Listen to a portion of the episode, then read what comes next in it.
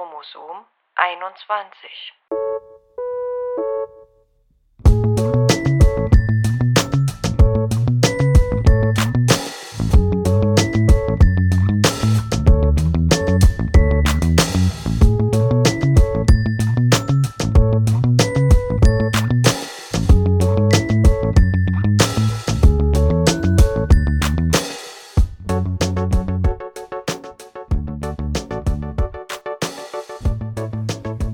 willkommen bei Chromosom 21.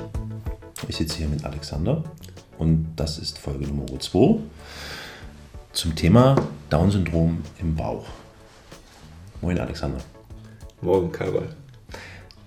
Mm, Das ist ja ein interessantes Thema, ein, ein sehr vielschichtiges Thema. Down-Syndrom, Down, ich spreche das immer falsch aus, Down-Syndrom im Bauch.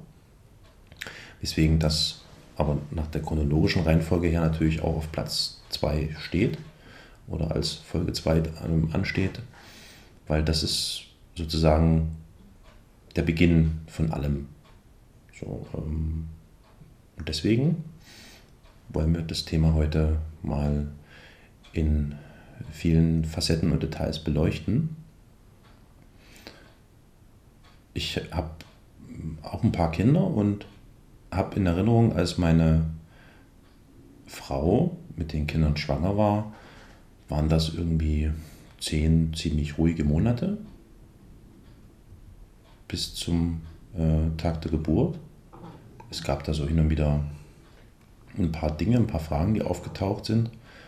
Aber wie das ist bei jemandem, der dann vielleicht mit diesem Down-Syndrom und dieser Frage nach dem Down-Syndrom konfrontiert äh, wird, das ist mir so nie geläufig. Deswegen würde ich dich heute dazu interviewen und dir vielleicht die eine oder andere Frage stellen, die äh, mir im Laufe der Jahre dann erst bewusst geworden ist, weil im Nachhinein betrachtet habe ich mich zu dem Zeitpunkt nie irgendwie damit auseinandergesetzt. Wie ist denn das bei euch gewesen, als ihr festgestellt habt, schwanger und Bibi, es geht los? Ja. Also zehn äh, ruhige Monate waren es nicht. Die waren ziemlich unruhig. Versucht doch mal chronologisch wiederzugehen. Ja.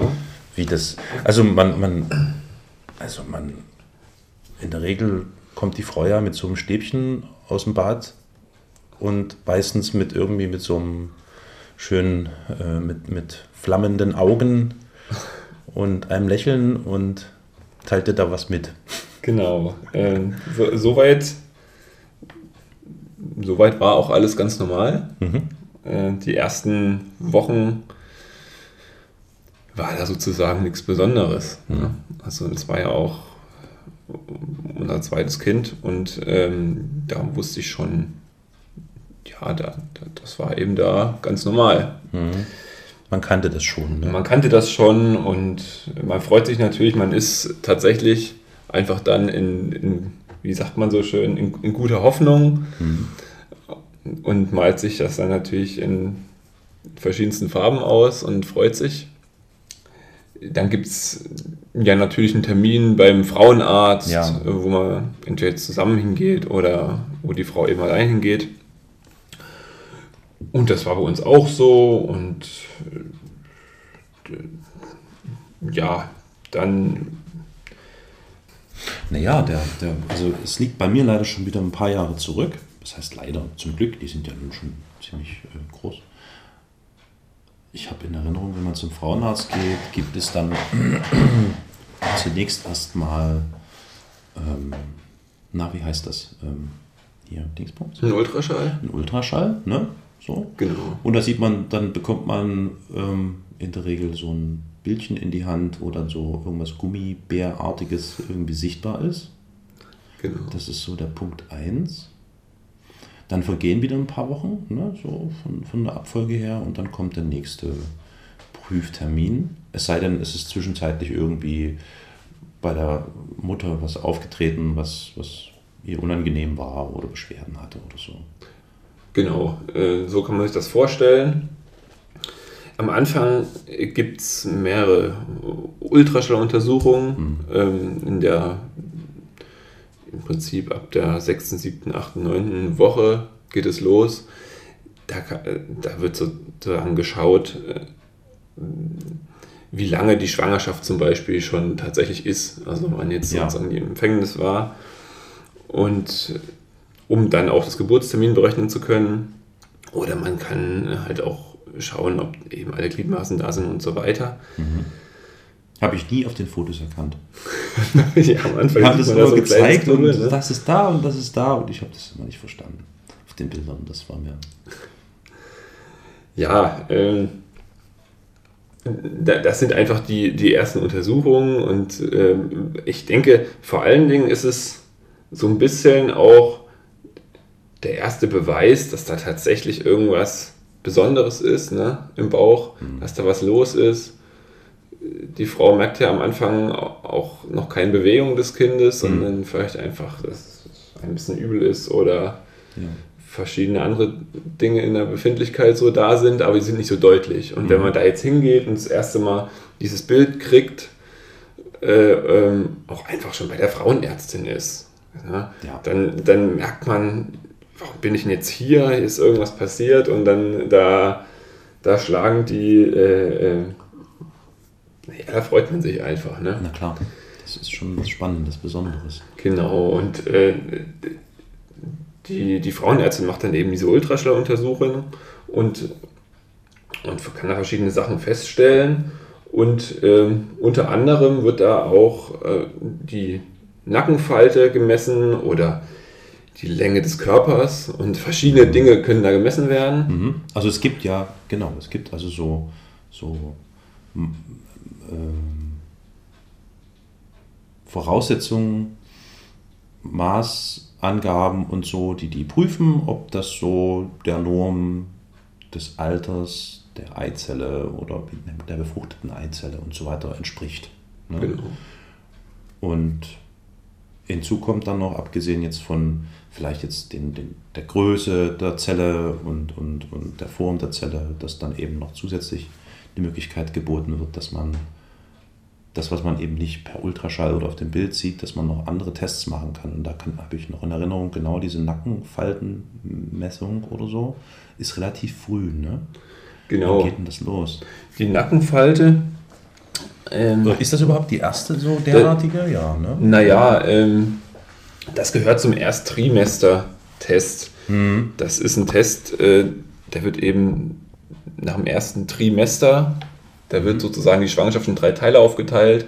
Und wenn der erst, erste Drittel durch ist, macht man den, um, naja, das heißt Verfahren zur Risikoabschätzung. Mhm. Und da kann man mit, äh, mit diesen Messungen sozusagen rausbekommen, oder man, man, man misst Dinge, die auf andere Sachen hindeuten, die auf mhm. eine Behinderung hindeuten oder die hindeuten können oder auf die verschiedensten Dinge. Und da, da ist diese Nackentransparenz eine, ein Indikator, die man misst sozusagen, wie dick die Nackenfalte beim Baby ist, mhm. mhm. Fötus. Mhm. Und ähm, je nachdem, wie dick die ist, ist das ein Hinweis darauf, dass irgendwas anders sein könnte. Mhm. Und jetzt vielleicht nochmal als Beispiel, äh, bei uns war das dann so, dass die eben doppelt oder dreimal so dick war, wie jetzt normal ist so. Mhm. Und dann gibt's, äh, dann, dann sagt die, der, der Frauenarzt äh, sagt dann, naja, das ist ein bisschen ungewöhnlich und es kann auf verschiedene Dinge hinweisen und äh, äh schaut dann in seine Liste bei so einer Nackentransparenz äh, hat man dann eine Wahrscheinlichkeit von zum Beispiel 1 zu 100, Ach echt? ein Kind mit Down-Syndrom zu bekommen. Das machen die schon so? Genau. Boah. Ja.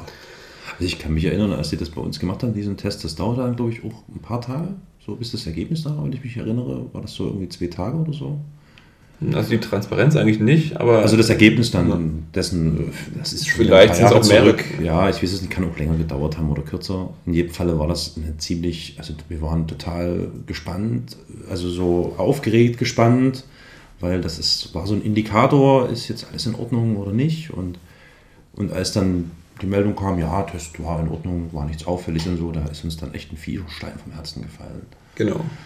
Okay, und bei euch war es so, dass Bei uns war es so, die Dicke irgendwie abwich. Genau, die Dicke war dicker als normal und das ist äh, eben ein Hinweis darauf, dass da was sein könnte. Dann hat die, die Frauenärztin uns verschiedene andere Tests noch empfohlen. Ähm, Was für Tests das waren ist, genau, da gibt es äh, Blut, äh, verschiedene Bluttests, wo verschiedene Eiweiße gemessen werden Ah, okay. im, im, im Blut der Frau. Und man kann da, äh, die geben weiteren Aufschluss über so ein statistisches Risiko. Ja.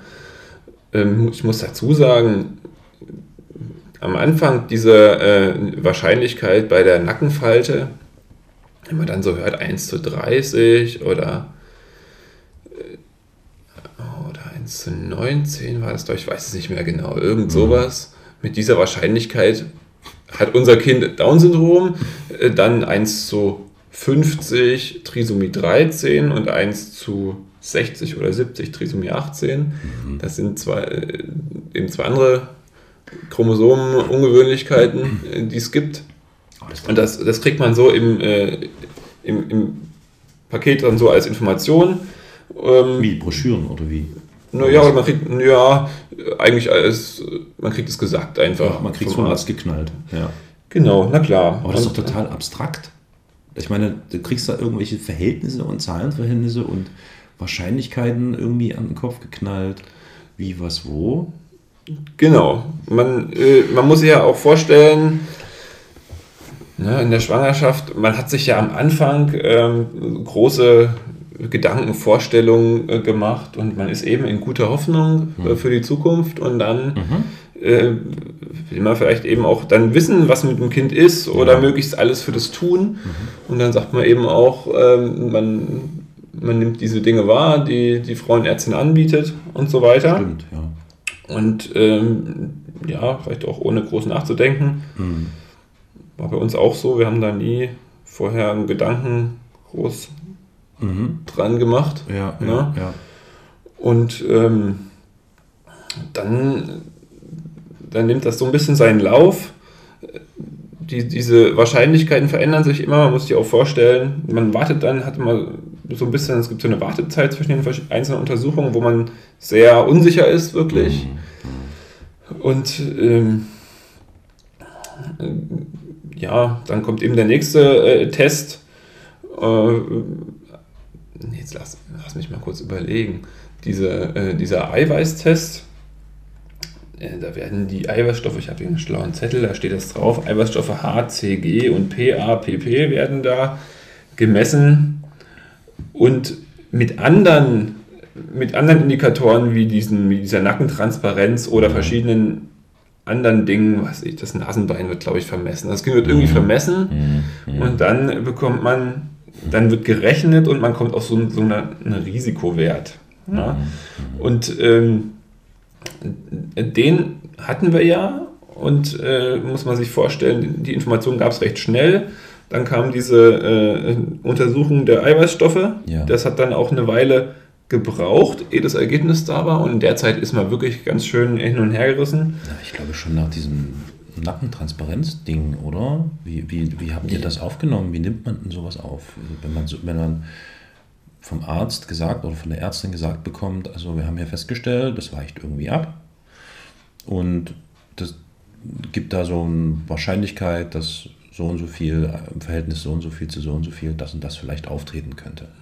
Habt ihr das da schon ernst genommen? Oder also Ja, das erschrickt einen schon, oder? So. Ich überlege, ähm, Ja, also ernst genommen ist vielleicht jetzt blöd. Klar nimmt man das ernst, aber ich habe es schon ernst genommen und äh, ich war tatsächlich ganz schön überrascht, konsterniert oder so war auch so ein Gedanke da, das kann jetzt nicht, das kann jetzt nicht sein. Und habe dann versucht, einfach nicht weiter dran zu denken, weil das war erstmal so eine Information, die kam einfach so. Und ähm, es sollte dann noch einen anderen, äh, äh, einen anderen Termin bei der Frauenärztin geben, wo das nochmal geprüft wird. Oder im, äh, in der Uniklinik. Und in dem Moment habe ich das dann einfach von mir weggeschoben, Ja. weil äh, im Moment, ich konnte da jetzt eh nicht viel dran ändern. Und das sind dann Gedanken, die man sich nicht so machen, die ich mir nicht machen wollte. Und, und dann muss man natürlich auch sagen, wenn man jetzt 1 zu 100 hört zuerst Ja. oder dann später 1 zu 19, das sind ja wahnsinnig kleine Prozentsätze. ne? Ja, ja. Und Wann, sind die ein, wann ist diese Zahl 1 zu 19 aufgetaucht mit diesem Bluttest dann? Oder? nee, die 1 zu 19, ich überlege gerade, äh, die kam nach der Nackentransparenz. Mhm. Mhm. Ja. Ähm, diese 1 zu 100 oder 1 zu 200, die es vorher gab, das war sozusagen das, sagt man, Hintergrundrisiko. Ja. Ja, wenn äh, einfach die, eine Schwangerschaft in, im- bei, bei einer Frau in dem Alter Ja, mit, mit einer Schwangerschaft vorher, die, die hat so ein, ein sogenanntes Hintergrundrisiko Mhm. und das hatte ich auch irgendwie im Kopf so. Mhm. Und äh, die 1 zu 19 kam durch die Nackenfalte und das habe ich dann wirklich versucht eben wegzuschieben und aber auch, naja, wenn man sich vorstellt, 1 zu 19, ne? also man hat 19, 19 Fälle und in einem davon wäre jetzt ein Down-Syndrom dran, in, in 40 Fällen wäre eins davon Trisomie 13 und in 50 Fällen wäre eins davon Trisomie 18, also das ist... Ja. Wenn man sich das mal überlegt, äh, habe ich mich dann ziemlich beruhigt, äh, beruhigen können und da einfach auch nicht mehr drüber nachgedacht erstmal. Und dann kamen diese anderen Untersuchungen, diese Eiweißuntersuchungen, die dann auch eine Zeit wieder brauchten. Dann äh, ähm, gab es auch noch einen anderen Ultraschall, der hat das auch nochmal, diese Nackentransparenz bestätigt. Und ähm, auch ein paar Tage später und dann wurde irgendwie aus dieser Wahrscheinlichkeit 1 zu 17 plötzlich oder so. Und dann, dann kommt dieser Gedanke wieder im Kopf zurück. Ähm, ist es jetzt doch Thema, aber es ist doch jetzt 1 zu 17 auch nicht jetzt total hoch. Und ähm, habe dann wieder versucht, das irgendwie wegzuschieben. Und Das dann, wird diese, diese, diese, diese, dieser Angstgedanke oder so, oder diese Unsicherheit wird ganz schön manifestiert in einem. Ne? Dadurch, dass sich, also die Tests müssen ja dann, also es kommen ja dann immer mehr Tests hinzu, um das noch weiter zu bestätigen und so. Und irgendwann hast du ja, glaube ich, permanent dieses Unsicherheitsgefühl und pflanzt, das pflanzt sich ja regelrecht ein. genau, also einfach dadurch, dass, dass es ja eine Wahrscheinlichkeit ist, Ja. weiß man nicht richtig, was damit anzufangen. Ne? Ja. Das ist, holt einfach nur das Thema in den Kopf. Ja, Ja. Und als dann die, das war, ich überlege gerade, auf meinem schlauen Zettel steht, bei der Eiweißmessung 11. bis 14. Woche, ähm, als diese Ergebnisse dann da waren, da hieß es dann, gab es eine neue Wahrscheinlichkeit und die war für Down-Syndrom die Wahrscheinlichkeit 1 zu 2. Und für Trisomie 13 1 zu 4 und Trisomie 18 1 zu 5. Das sind schon ganz andere Zahlen. Das sind ganz andere Zahlen. Und Also das ist ja eine, also 1 zu 2 heißt 50-50.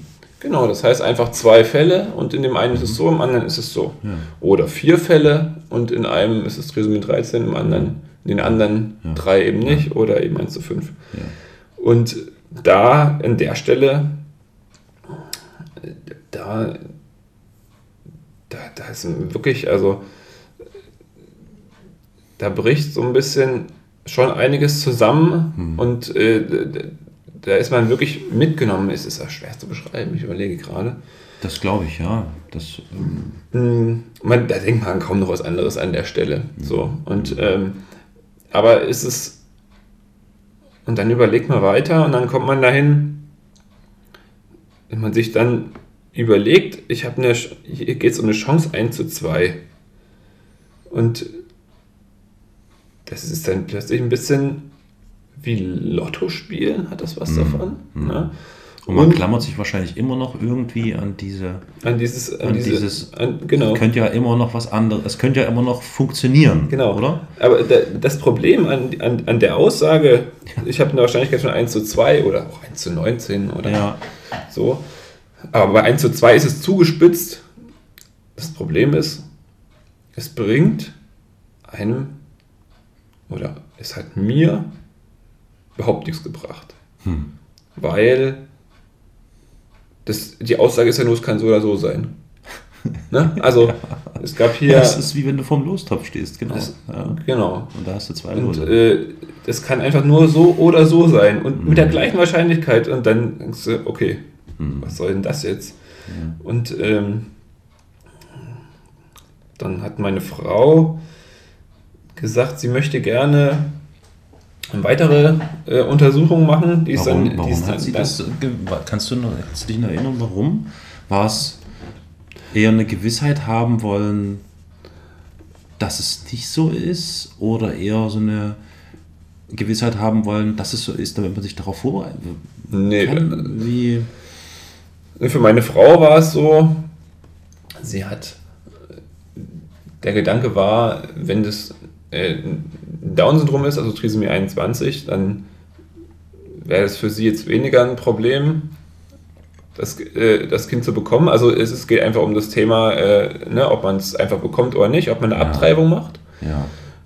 Aber diese anderen Wahrscheinlichkeiten, Trisomie 13 und 18, die waren ja auch relativ hoch. Und da hat sie gesagt, da war sie unsicher. Da wusste sie nicht, was sie machen würde. Und das, das wollte sie einfach wissen, deshalb. Ja, ja. Das heißt, ihr habt euch also sozusagen, nachdem ihr wahrscheinlich das erste oder dann nach dem zweiten Test diese Verhältniszahlen gehört habt, habt ihr euch ja sofort begonnen, äh, damit zu beschäftigen und zu belesen, oder? Oder ich meine, wer weiß schon, was Trisomie 13 ist oder 18 und so? Ja, ich selber habe mich da jetzt wenig belesen erstmal. Ich habe ja versucht, das ziemlich wegzuschieben von mir. Also Und Verdrängung. Hab, ja, Verdrängung wirklich. Ne? Und Ja. äh, habe dann eben mich mit meinem Alltag beschäftigt und da waren, äh, waren ja genug Dinge zu tun und Hm. dachte, naja, das wird sich schon, äh, das klärt sich schon. Da brauche ich mich jetzt nicht Ja. groß informieren drüber. Und so ein bisschen am Rande, aber nicht tiefergehend und ähm, habe dann eher vielleicht überlegt, was habe ich denn für Erfahrungen mit jemandem habe ich schon immer getroffen, der das Down-Syndrom hat. Hm. Aber äh, auch nicht, also nicht, nicht ernsthaft habe ich da jetzt überlegt. Mhm. Bei dem 1 zu 2 schon dann. Mm, äh, Auf jeden Fall, da muss man sich so vorstellen, das sind zwei, drei Wochen in der Schwangerschaft von diesem ersten Hinweis mit der Nackenfalte äh, bis zu den Ergebnissen in der die, diese Eiweißuntersuchung und dann aber auch noch die folgenden. Das sind zwei, drei Wochen, wo man eigentlich nur, also unterschwellig an das Thema denkt.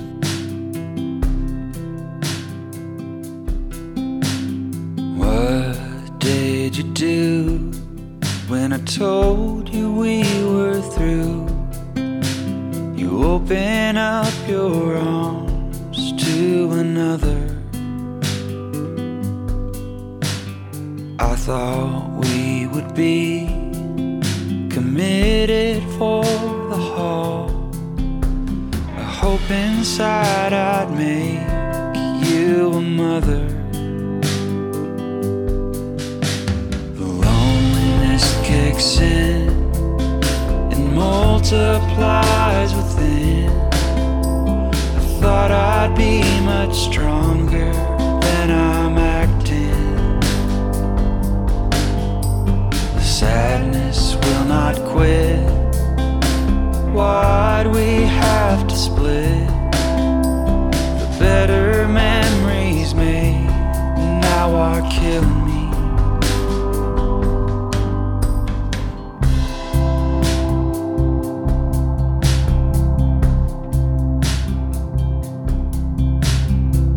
Hoping that today will offer me a way to see your pretty face just in passing.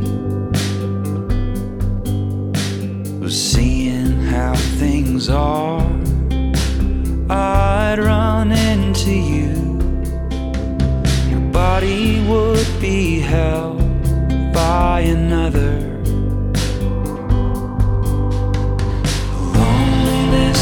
and multiply.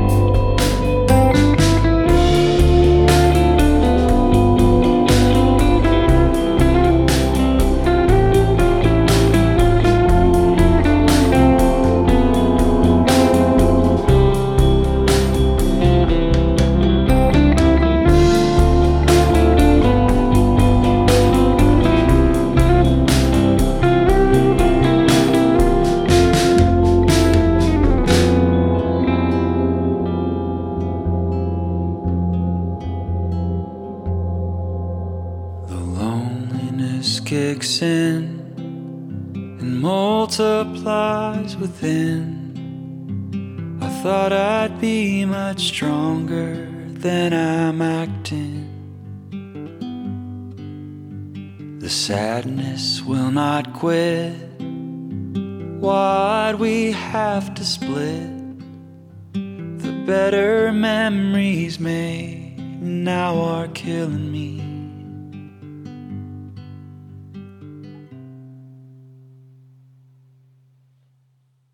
Ne, wo das immer, Ja. wo man das Mhm. immer da Mhm. ist, mitschwingt, auch immer versucht, es wegzuschieben. Es ist eine ganz äh, große Unsicherheit an der Stelle.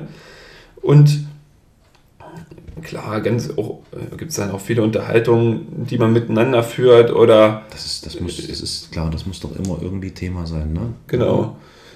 Da- Das ist Thema und ähm, ich muss dann sagen, an der Stelle habe ich, aber eben weil ich es weggeschoben habe, dann auch mich nicht so viel drum gekümmert, wie das weitergeht, sondern habe dann ein bisschen meine Frau machen lassen. Die hat dann eben gesagt, äh, sie möchte eine weitere Untersuchung. Ja. Da gibt es nämlich noch drei andere, die Chorizottenbiopsie, die Fruchtwasseruntersuchung und die Nabelschnurpunktion. Ja. Das sind, das sind sozusagen, man sagt dazu invasive äh, Untersuchungen. Also es wird nicht nur geschaut, was da ist, sondern man nimmt da Blut an den verschiedensten Stellen. Bei der Chorizottenbiopsie nimmt man ein Stück Mutterkuchen.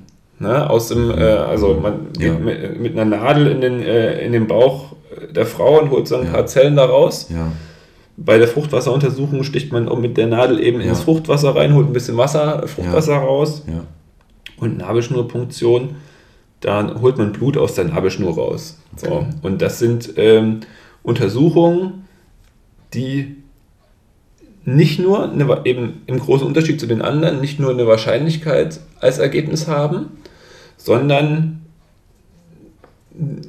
mit sehr hoher Sicherheit eine, eine, Ja. eine Aussage, eine Diagnose machen können. Ne? ja. Und Wann, findet, wann finden die statt? Die finden hintereinander statt, ne? Naja, äh, die man das- Chorizottenbiopsie, das ist das, wo man sozusagen aus dem Mutterkuchenwasser nimmt. Mhm.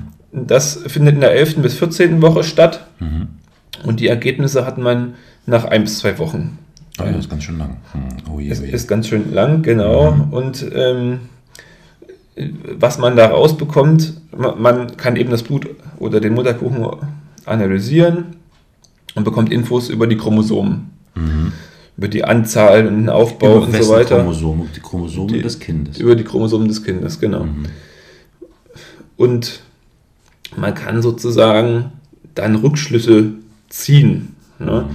Man kann die zählen, man kann den Aufbau angucken, man kann auch genau reingucken in die Chromosomen und, an, und deshalb kriegt man natürlich auch raus, ob das jetzt eine Trisomie 21, Ja. ein Down-Syndrom oder eben auch eine andere Trisomie ist. Mhm. Und das gleiche ist bei der Fruchtwasseruntersuchung. Die Es findet, ließe, ließe, Entschuldige, ließe sich dort, ließen sich dort auch andere äh, Bilder feststellen? Ja, eben, man kann im Prinzip auch andere äh, Behinderungen feststellen. Mhm. Und ähm, genau, in der Fruchtwasseruntersuchung, das ist eine ähnliche Untersuchung, die, die findet nur ein paar Wochen später statt. Und ähm, die kann man noch nicht in der elften Woche durchführen, sozusagen, weil da noch nicht so viel Fruchtwasser da ist. Und äh, diese Untersuchungen haben halt haben beide, weil sie eben invasiv sind, ziehen die Möglichkeit einer Fehlgeburt nach sich. Ne? Zwischen einem halben und einem Prozent ähm, äh, gehen sozusagen, äh, gibt es eben eine Fehlgeburt. Ja. Das Das heißt, dadurch.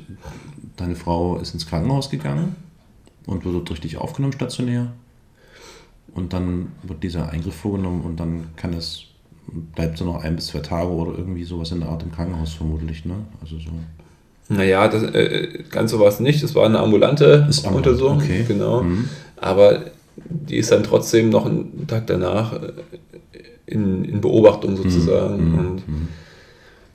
Genau. Und das Risiko einer Fehlgeburt besteht dadurch auch. Genau, das Risiko einer Fehlgeburt besteht. Mhm. Und deshalb haben wir auch äh, hin und her überlegt an der Ja. Stelle. Ja, Aber meiner Frau war es sehr wichtig, weil sie eben die, die Information haben wollte, ob es ein Trisomie 13 oder 18 ist. Mhm. Und ja, so haben wir sozusagen diese Untersuchung gemacht und nach den angegebenen, was steht hier, 7 bis 14 Tage, also die muss man tatsächlich dann warten, um auf ein Ergebnis zu kommen, ähm, sind wir äh, dann eingeladen worden, hier das Ergebnis ist da, kommen Sie mal zu uns in Da reden wir über Mutterkuchen gerade, ne? Genau, ja, genau. genau. ähm, wird man eingeladen in äh, zum Frauenarzt oder in dem Fall, naja, wenn es eine, eine Chromosomenuntersuchung gibt, dann gibt es da spezielle Praxen für, die heißen humangenetische Beratungen oder sowas. Humangenetisch. Genau, und da sind wir, äh, da waren wir dann dort und haben die Information bekommen, eben, dass es sich um eine äh, Trisomie 21, also Down-Syndrom handelt. Ja. Und Wie haben die euch das gesagt? Hast du das noch so ein bisschen in Erinnerung? ja, das waren, da waren zwei Ärztinnen da. Eher sachlich, oder? Also sie haben versucht. Ja, ziemlich genau. Die haben uns eben den Fund da gezeigt, hier so sieht es aus und wir haben dreimal das Chromosom 21 festgestellt und dann Mhm. ziemlich, äh, ja, dann das ein bisschen erklärt. Ich weiß an der Stelle nicht mehr ganz genau, ähm, wie es war, weil in dem Moment da, äh, ja, da ist man ganz schön mitgenommen und Mhm. da gehen da echt, also äh, da ist die Aufmerksamkeit weg, Ja, so richtig. ja. Und ähm, in dem Moment, äh, deshalb weiß ich da sozusagen nicht mehr Ja. die, die Einzelheiten vom Anfang, aber es war so, wir haben uns dann auch, haben die ja natürlich erstmal da aussprechen lassen und ähm, haben da eben gesagt, was man jetzt machen könnte. Ne? Und dann äh, ging es eben dann darum, ja, wir können hier äh, auch eine Abtreibung veranlassen, wenn Sie das wollen. Sie müssten allerdings äh, vorher eine, eine, eine psychologische Beratung machen. Mhm. Aber wir können trotzdem auch die Woche noch, das wäre dann auch nötig, weil dann ansonsten die Schwangerschaft fortschreitet und dann kann man nicht mehr so eine einfache Abtreibung machen. Haben die uns angeboten, das in den nächsten paar Tagen zu machen. Bis Und- zu welchem Monat kann man, oder bis zur wievielten Woche kann man abtreiben? 12. oder 14. Woche kann man äh, sozusagen so normal, in Anführungsstrichen, Ja, ja. abtreiben. Danach leitet man im Prinzip eine Geburt ein. Ja, ja. Na, und ja, das äh, haben sie uns gesagt, zusammen äh, mit den Informationen, dass ähm, wir uns das äh, wirklich gut überlegen sollten, weil so ein äh, Down-Syndrom, da muss man auch wissen, dass, es hat eine, dass das einen großen Einfluss auf den Alltag hat und dass, dass äh, sie, meine Frau in dem Fall, äh, eigentlich vergessen kann, einer Berufstätigkeit nachzugehen, dass das äh, Kind ziemlich sicher nicht laufen und sprechen lernen wird.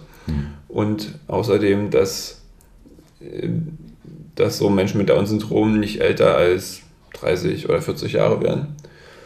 Und Das haben die gesagt. genau, das haben die gesagt. Und jetzt äh, mit so Informationen, ja, da ist man dann, da ist man ganz schön mitgenommen. Ja. Ne? Ähm, vielleicht nochmal als kurzer Einruf zwischendurch, das sind Informationen, die so sehr veraltet sind, ne, die Das, genau, das liegt natürlich schon wieder eine Weile zurück. Ne?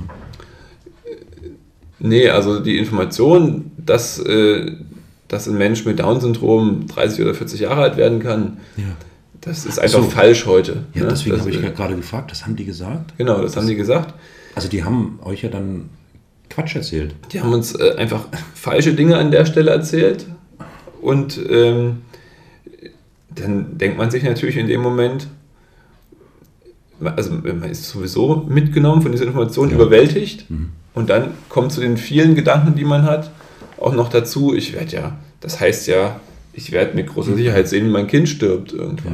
Ja, ja. Und das ist, das ist echt wie ein, wie, nee, das ist einfach eine ganz schreckliche Vorstellung. Schlimm. Und äh, so Informationen haben wir eben dann bekommen und dann die Information, dass mit, ja, die mit großer Sicherheit ihren Job an den Nagel hängen können. ja. Das war auch eine Information, die falsch ist, die veraltet ist. Und ähm, Was, was, was, warum, haben wir- warum, wieso erzählen die sowas? naja, ich habe da auch lange überlegt, also die, warum? Also, ich, Ja. ja. warum wissen wir ja nicht, aber das ist ja, also das ist ja einfach nur vollkommen falsch. Ja, ich, ich denke mir manchmal, die haben da einfach ihren Job, ne? die befassen sich da tagtäglich mit den verschiedensten Chromosomen, Konfigurationen an der Stelle und sehr sachlich, medizinisch, technisch wird das da vermutlich betrachtet. Und äh, ja, die sind dann einfach nicht auf dem Laufenden, was sozusagen das Ja. wirklich, Ja. äh, wirklich nach sich zieht. Das heißt, was, was am Ende wirklich dann so ein Down-Syndrom mit sich bringt oder so, das ist dann gar nicht mehr deren Aufgabengebiet sozusagen. Naja, also eigentlich ja schon, wenn sie sowas. äh, ja, sowas die, können, sagen. die können dies feststellen. Aber was das dann in der Folge bedeutet, wahrscheinlich ist das dann schon wieder. Ja, oder müsste jemand dabei sein, der da Ahnung hat. klar. Auf jeden Ja. Fall war es so, die, die zumindest da, die waren unwissend, vielleicht Mhm. hatten sie auch kein Interesse da, sich weiter mit weiterzubilden ne? oder auch Vorurteile, aber vor allen Dingen vermutlich auch Angst vor Klagen. Ne? Was wir ja auch ansonsten oft in der Medizin haben, dass, ähm, dass Ja. natürlich Informationen, die von Ärztinnen kommen, existenziell sind, oftmals, in dem Fall ja auch. Ja. Und, äh, und wenn dann jemand sagt, das wusste ich aber nicht und hätte ich gewusst und so weiter, dann hätte mein ganzes Leben einen anderen Verlauf genommen und deshalb verklage ich sie auf 2 Millionen, 3 Millionen, 10 Millionen Euro. Das kann ich mir schon vorstellen. Und das wird auch ein Teil sein, dass sie da Angst haben davor. Aber diese, das kann natürlich nicht rechtfertigen, dass es falsche Informationen sind. ne? Ja. Und da, die haben einfach, man muss ja dazu sagen, das hatte ich auch in der letzten Folge schon mal gesagt, vor Jahrzehnten oder Anfang des 20. Jahrhunderts, da war es tatsächlich so, dass viele äh, Menschen mit Down-Syndrom nicht so alt wurden, Ja. weil eben die Herzfehler nicht, nicht ko- sozusagen Behandelt behandelt, werden konnten und so weiter. Na, und aus den verschiedensten Gründen. Und das ist einfach heute anders. Ne? Man muss dazu sagen, an der Stelle, Menschen mit Down-Syndrom haben heute annähernd eine normale Lebenserwartung, wie andere Ja. Menschen auch. Ne? Ja. Das waren die 70 Jahre. Gut, aber nun stell dir mal vor, es sitzt da bei diesen humanen, wie, human gen Human genetische Beratungsstelle. man, man sitzt in dieser humanen genetischen Beratungsstelle. So. Und man hat sich vielleicht so im Vorfeld jetzt nun doch schon aufgrund der Nackenfalte und der Blutwerte so ein bisschen damit beschäftigt, mit dem Thema und, und, und sich belesen. Und dann sitzen da die Spezialisten vor einem und präsentieren so einen Scheiß. Also so vollkommen, vollkommen also das muss einen doch derart die Füße weghauen. Genau, das, das, ist, zieht einem die Füße weg. So. das ist ja irre. Das, Also das ist, ist, das ist eine schreckliche Vorstellung. Das, Äh, In jeder Hinsicht. äh, ja, ja, da- das ist auch. Hm, Ich wusste einfach an der Stelle nicht, was ich sagen sollte. ja, Ne? ja. Meine Frau hat dann, oder war ich, ich weiß es nicht mehr, auf jeden Fall haben wir, das Einzige, was uns dann einfiel, war, ob sie uns neben den Informationen, die ja vor allen Dingen medizinisch Mhm. waren, auch Informationen geben könnten, die eher so unseren Alltag betreffen dann, ne? Ja. Wie, oder ob sie uns einen Kontakt geben könnten zu jemandem, der da drüber was weiß, weil uns war auch in dem Moment schon klar, dass die da nicht viel Ahnung haben davon. Mhm. Das äh, wurde dann nach dem, am Ende haben wir dann auch von denen so eine Information bekommen, einen Kontakt Mhm. zu äh, einer Frau, die eine Schwangerschaftskonfliktberatung macht. Also es gibt, in, in, äh, wenn festgestellt wird, also wenn diagnostiziert wird, dass, es eine, dass das Kind eine Behinderung haben wird oder äh, irgendwie eine, so eine Auffälligkeit in Anführungsstrichen hat, Ich ahne, was kommt jetzt. Mhm. dann, dann wird's viele, dann gibt es viele Angebote, die, die, man, die man wahrnehmen kann an Beratungen, an äh, verschiedenen Hilfen. Das weiß man natürlich in dem Moment nicht. Mhm. Und wenn die Beratung an der Stelle schlecht ist von, dieser, von diesen Ja. beiden Ärzten, erfährt man es auch nicht. Ja. Ähm, bei uns war es eben auch relativ schlecht und Mhm. deshalb mussten wir nachhaken. Aber ich kann mir vorstellen, dass viele in der Situation da an was anderes denken und dann nicht nachhaken und dann alleine gelassen sind damit. ja, ja. Alleine gelassen sind, damit sich in drei, drei Tagen zu entscheiden, ob sie eine Abtreibung wollen. Das ist doch ein enormer Konflikt, der da entsteht. Genau, das ist ein, äh, das ist ein großer. Also das ist ja ein Konflikt zwischen den Partnern. Also ich glaube, da stehen ganze Lebenswerke in Frage. Ja, wenn man viele Jahre miteinander verbringt und man hat vielleicht schon Kinder. Und dann kommt man an so einen, dann wird man vor so, so eine Information mit so einer Entscheidung gestellt. Das muss doch zur Folge haben, also das ist doch, Genau, das, äh, das führt dazu. An, an- ja, an der Stelle denkt man natürlich ganz klar, was machen wir jetzt? Was ist jetzt, das kann ja nicht wahr sein. Das ist ja, äh, was soll denn das? Wie, wie kommt man da wieder weg davon? Wie kommt man da raus aus der Situation? Wie machen wir, dass das aufhört? Ne? Das sind äh, Gedanken, die man sich macht. und da gibt es natürlich Und einen einfachen Weg. Da ne? gibt es da gibt's dann die, erstmal. die vorgeschlagen haben. Da gibt es dann erstmal einen einfachen Weg, genau. Das ist die Abtreibung. Dann beenden wir das alles und Mhm. äh, dann denkt man sich, dann ist man sozusagen wieder gut. dann ist man wieder auf los. Ja, ja, Ja. ja. Und ähm, also ich sag mal so, die Ach, das war aber nicht mein, mein erster Gedanke, war das gar nicht. Nee, das, da, das wollte ich jetzt nicht sagen. Also nee, der, ähm, ich überlege gerade, die ersten, also du hast es ganz gut gesagt, ne? das ist wie, es zieht einem den Boden unter den Füßen weg, weil in dem Moment sozusagen alle Erwartungen, die man in das Kind und in die Zukunft hatte, die sind weg. Ja? Mhm. Die sind in Frage gestellt an der Stelle. Und ich, bei mir war es so, ich wusste nicht, was ich machen sollte an der Stelle. Ich wusste nicht, wie meine Meinung sein soll. Ich konnte weder sagen, ich will jetzt Vater dieses Kindes werden, ich will sozusagen das Kind bekommen. Ich konnte aber auch nicht sagen, ich will es nicht bekommen. Und ich konnte mir das nicht vorstellen, das Kind zu bekommen, weil ich einfach, das war so eine Unklarheit. Ich hatte einfach die Fragen, so verschiedene Fragen in mir, so wie, wie was wird denn das heißen? Ne? Wie wird mein Leben dann sein? Ja, Ja. werde ich noch Ja. so Dinge, werde ich noch einfach ein normales Leben führen können? Ne? Wer- Werde ich mich noch mit. Freunden treffen können? Werde ich äh, vielleicht auch in der Stadt an dem Ort wohnen können, wo ich möchte? Ne? Und dann denkt man sich, naja, dann müssen wir ja zu den Eltern ziehen und so weiter. Und da will ich aber vielleicht gar nicht wohnen. Nee, klar. Und dann, dann ist sozusagen dieses Ja. Kind da der Grund dafür und dann, dann, dann steht das dem im Weg einfach. Ne? Das ist so eine Kettenreaktion, die sich da in Bewegung setzt dann im Kopf. Ne? Genau. Also man, Und man, man, man der überlegt sich dann, werde ich mein ganzes Leben lang jetzt dieses Kind pflegen, Mhm. dieses, äh, äh, dieses behinderte Etwas, ja, Ja. und äh, mein ganzes Leben traurig sein deshalb, ja. Mhm. So Gedanken sind jetzt vielleicht Ja. Klingen die überspitzt, aber die sind nicht überspitzt, denn die macht man sich. Mhm. Und und, äh, und äh, ja, äh, und verschi ja, verschiedene andere Fragen auch noch.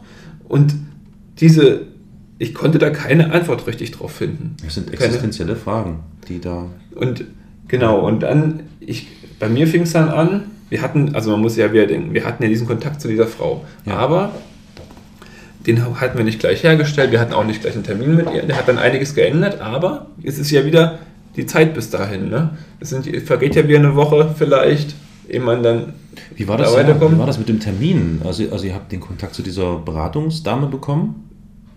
War das schnell ein Termin mit ihr zu bekommen? Das war dann Oder- recht, äh, ging ja Es recht schnell. Ja, Aber so, äh, im, auf dem Weg dahin, sozusagen in der Zeit dorthin, ja. kommen ja diese ganzen Fragen, die ich gerade beschrieben habe. Und Mhm. bei mir auch, ich habe eine riesige Wut in mir gehabt.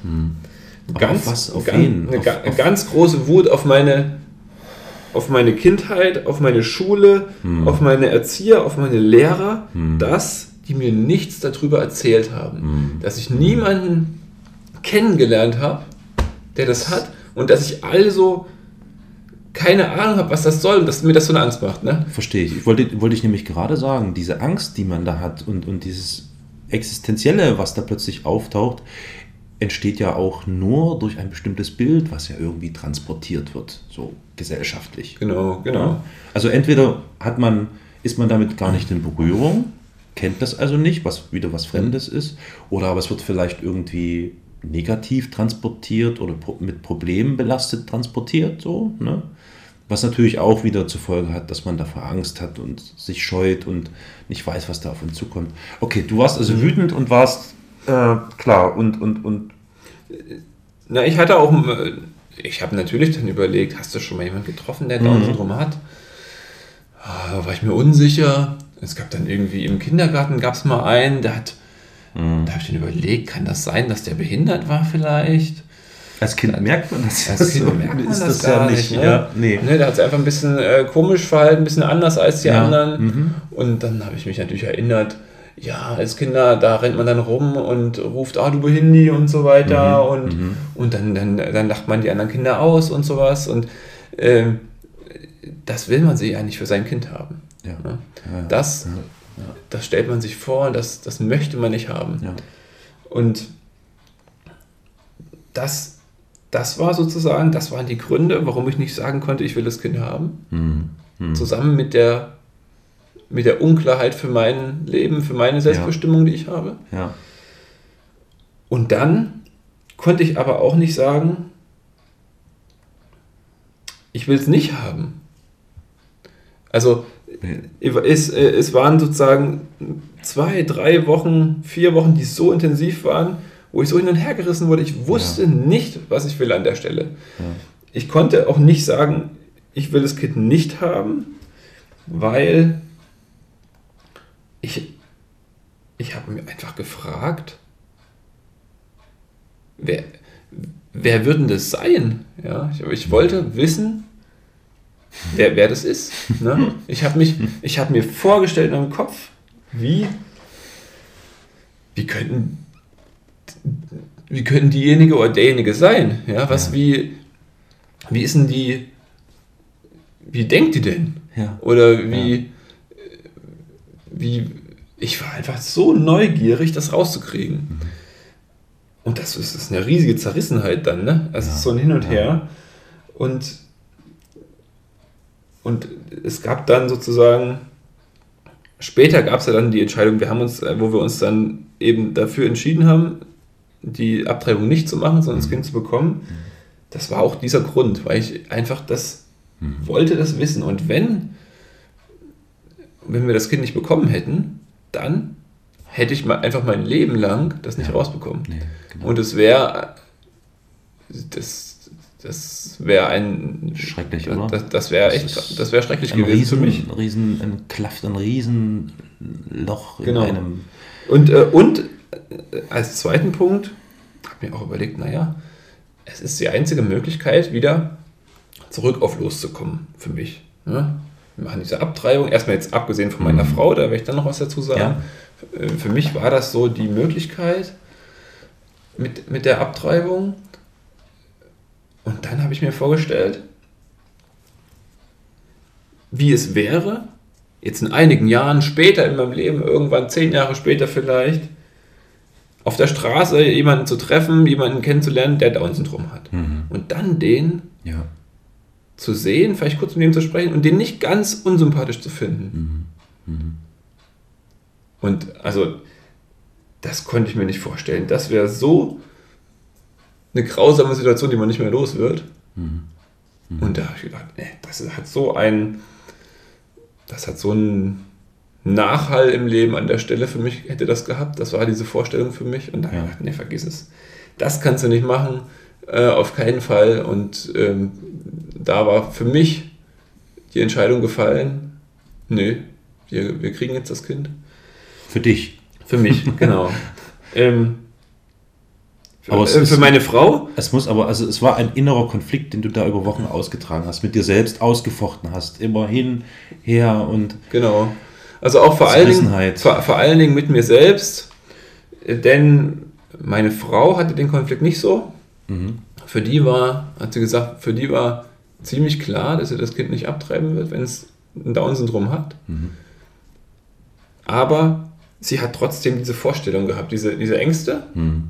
Und sie hätte es trotzdem bekommen. Und hätte sozusagen eher da ein bisschen Angst vor der Zukunft gehabt, aber sie hätte es trotzdem sie hat bekommen. sich dem sozusagen gleichgestellt. So. Naja, ja. Ähm, sie, genau, sie hat, für sie war das kein, kein Grund, wenn auch diese ganzen Gedanken, die ich Ja. vorhin beschrieben habe, Ja. sie auch Ja. genauso mitgenommen haben.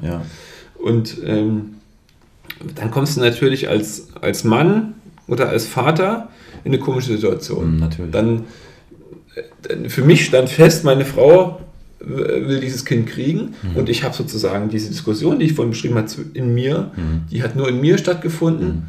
Kann ich das auch sagen oder nicht? Und klar, mit dem ja. Hintergrund, dass meine Ja. Frau das Kind auf jeden Fall bekommt. Mhm. Und wenn, wenn ich mich jetzt entschieden hätte dafür, dass ich es nicht Mhm. möchte, Ja. Dann wäre die einzige Möglichkeit eigentlich geblieben, die Frau zu verlassen. Ja. Ne? Ja. Ja. Weil dann kannst du als Mann natürlich schön sagen, ja, ähm, da ist für mich dann wieder alles auf los. Und ähm, das ist dann die Möglichkeit da, Mhm. dass man äh, sich, also die Gedanken, die, die ja, die, das ist dann halt sozusagen die Logik, ne? Irgendwie Mhm, so ein bisschen. Und Ja, ich stelle mir das grundsätzlich schon sehr, sehr angespannt vor. Also ich meine, in dieser Situation, es, es gibt ja immer viele Krisensituationen im Leben, in denen sich sozusagen eine Partnerschaft ja auch bewährt oder bewähren sollte oder muss, so, ne? was man ja erwartet. Und ich meine, das ist ja erstmal auch für jemanden, der plötzlich damit konfrontiert wird, eine Krisensituation. Und ich kann mir vorstellen, dass das sicher auch dazu führt, dass viele Partnerschaften bei diesen Entscheidungen, die da notwendig sind, komplett zerbrechen daran. Wahrscheinlich sogar, wenn sich beide Partner für ein dasselbe entscheiden würden. Weil das hat er hat, hat ja immer, also immer Konsequenzen für das Folgeleben. Hm. Ja gut, die, die. Konsequenzen, die, die kennt man in dem Moment nicht. ne? Nee, Also aber man das stellt sie sich vor, Man stellt ne? sich vor, genau. Und das ist, äh, das ist der Punkt. Ja, und da äh, geht es schon ganz schön her. Ja, Ne? ja. Und äh, Aber es da geht es da geht's natürlich auch her, da werden wir dann dazu kommen, wenn es am Ende gar nicht so ist. Ne? das ist- also, aber es geht erstmal schon ganz, es ist einfach äh, äh, elementar existenziell an der Stelle. Ja, ja. Und äh, ich hatte ja gesagt, dass diese, diese Gedanken da sozusagen in der Zeit im Prinzip stattfanden zwischen der Stelle, wo man diese hohe Wahrscheinlichkeit von 1 zu 2 bekommt Mhm. oder eben dann auch die genaue Aussage und eigentlich diesem Gespräch, was wir dann geführt hatten. Ja. Da wollte ich jetzt gerne noch was dazu sagen. Wir hatten dann äh, einen Termin, ja, möchte ich auch ganz äh, sehr anderen Eltern raten, so, eine, äh, so, ein, so eine Schwangerschaftskonfliktberatung zu machen. Äh, bei uns mit einer Frau, die selber eine, eine Tochter mit Down-Syndrom hat, eine Erwachsene. Das war uns ziemlich wichtig. Mhm. Das hat sie aber gar nicht in dem Gespräch groß raushängen lassen. Die hat sozusagen, mhm. nee, die hat da einfach im Prinzip erstmal zugehört. Und ähm, Aber wie stelle ich mir das vor? Entschuldige bitte, dass ich unterbreche, aber wie stelle ich mir das vor? Ich habe zugehört. Ich meine, das fängt schon mit dem Begriff an. Ich habe mir das jetzt gerade so im Kopf versucht, habe ich das auseinanderzunehmen. Schwangerschaftskonfliktberatung. Ist die Schwangerschaft der Konflikt? Oder ist die Schwangerschaft Ja, irgendwie, ich denke, es geht einfach um Konflikte, die in der Schwangerschaft auftreten, wo man nicht mehr weiß, Mit der. Schwangerschaft oder miteinander? Alles. Wahrscheinlich jeder alles, Konflikt alles, irgendwie. ganze Zusammenhang, Ja. ganze, Ja. ja, auch, auch beziehungsmäßig. Das hängt ja dann Ja, alles, hängt ist ja alles alles eine Sache. eins, ja, ja. So, und dann, dann kriegst du diesen Termin und da gehst du dahin. Ja, die, die kam zu uns nach Hause. Ach so, okay. Und Mhm. äh, er hat im Prinzip uns dann erstmal erzählt, was, was sozusagen passiert ist. Mhm. Und äh, wollten dann, ja, eigentlich auch aus ihrer Erfahrung gerne wissen, also ja, wollten ein bisschen das, äh, da, auch, dass sie ihr von ihrer Tochter erzählt und so weiter, um ein bisschen rauszubekommen, wie das denn für sie war. Mhm. Ja. Und das war eine Situation, die hat uns ganz sehr geholfen, weil sie uns klar machte, dass, also erstmal, sie war da, sie war kein unglücklicher, trauriger Mensch.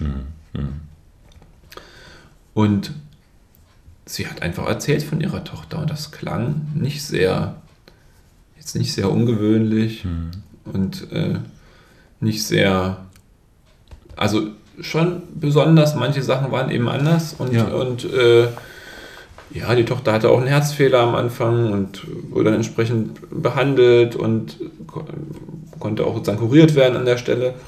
Und das hat uns ganz eine, eine ganz große Sicherheit und Beruhigung gegeben und sie hat uns dann auch eine, einen weiteren Kontakt zu einer Familie gegeben, die äh, eine kleine Tochter hat mit Down-Syndrom. Und die haben wir dann auch noch eine Woche später getroffen. Und dann war, nach dem Treffen waren sozusagen fast alle Bedenken weg. Also vielleicht einen kleinen Teil gab es noch, aber wir waren im Prinzip waren noch nicht ganz auf los. Ne, also man, dieser blöde, blöde Begriff. Aber das war sozusagen eigentlich die Information, die uns gefehlt hat. Dann konnten wir einschätzen, auch die Dinge, die, die man wirklich dann eben Ja, ja, das- hat, die anstehen und, sich so, bringt, und ja. so weiter. Und ja, weil ein paar Sachen sind schon anders und das, da brauchen wir auch nicht drum rumreden. Ne? Ja. Vielleicht hat man dann nochmal einen extra Physiotherapietermin oder so und äh, ja. Und wir haben dann sozusagen äh, noch, noch mehr Kontakte gesucht zu anderen Eltern. Auch es gibt auch Bücher, wo, wo Menschen geschrieben haben darüber. Und das Erstaunliche war, für mich jetzt persönlich nochmal, für diese Entscheidung, ich habe keinen einzigen Menschen getroffen, der gesagt hat, er wird es anders machen, das Kind nicht bekommen. Niemand. Das hat mir dann nochmal klar gemacht. Dass es kein Mensch, der ein Kind mit Down-Syndrom hat, würde das ungeschehen machen oder sich anders verhalten, wenn es nochmal passieren würde. Und das, also das habe ich mir auf der Zunge zergehen lassen. Das kann doch nicht sein, ja.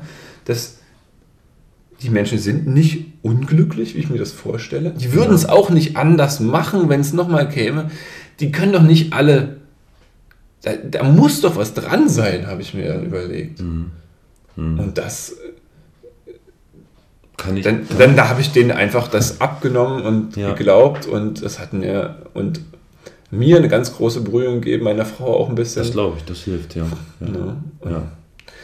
ja.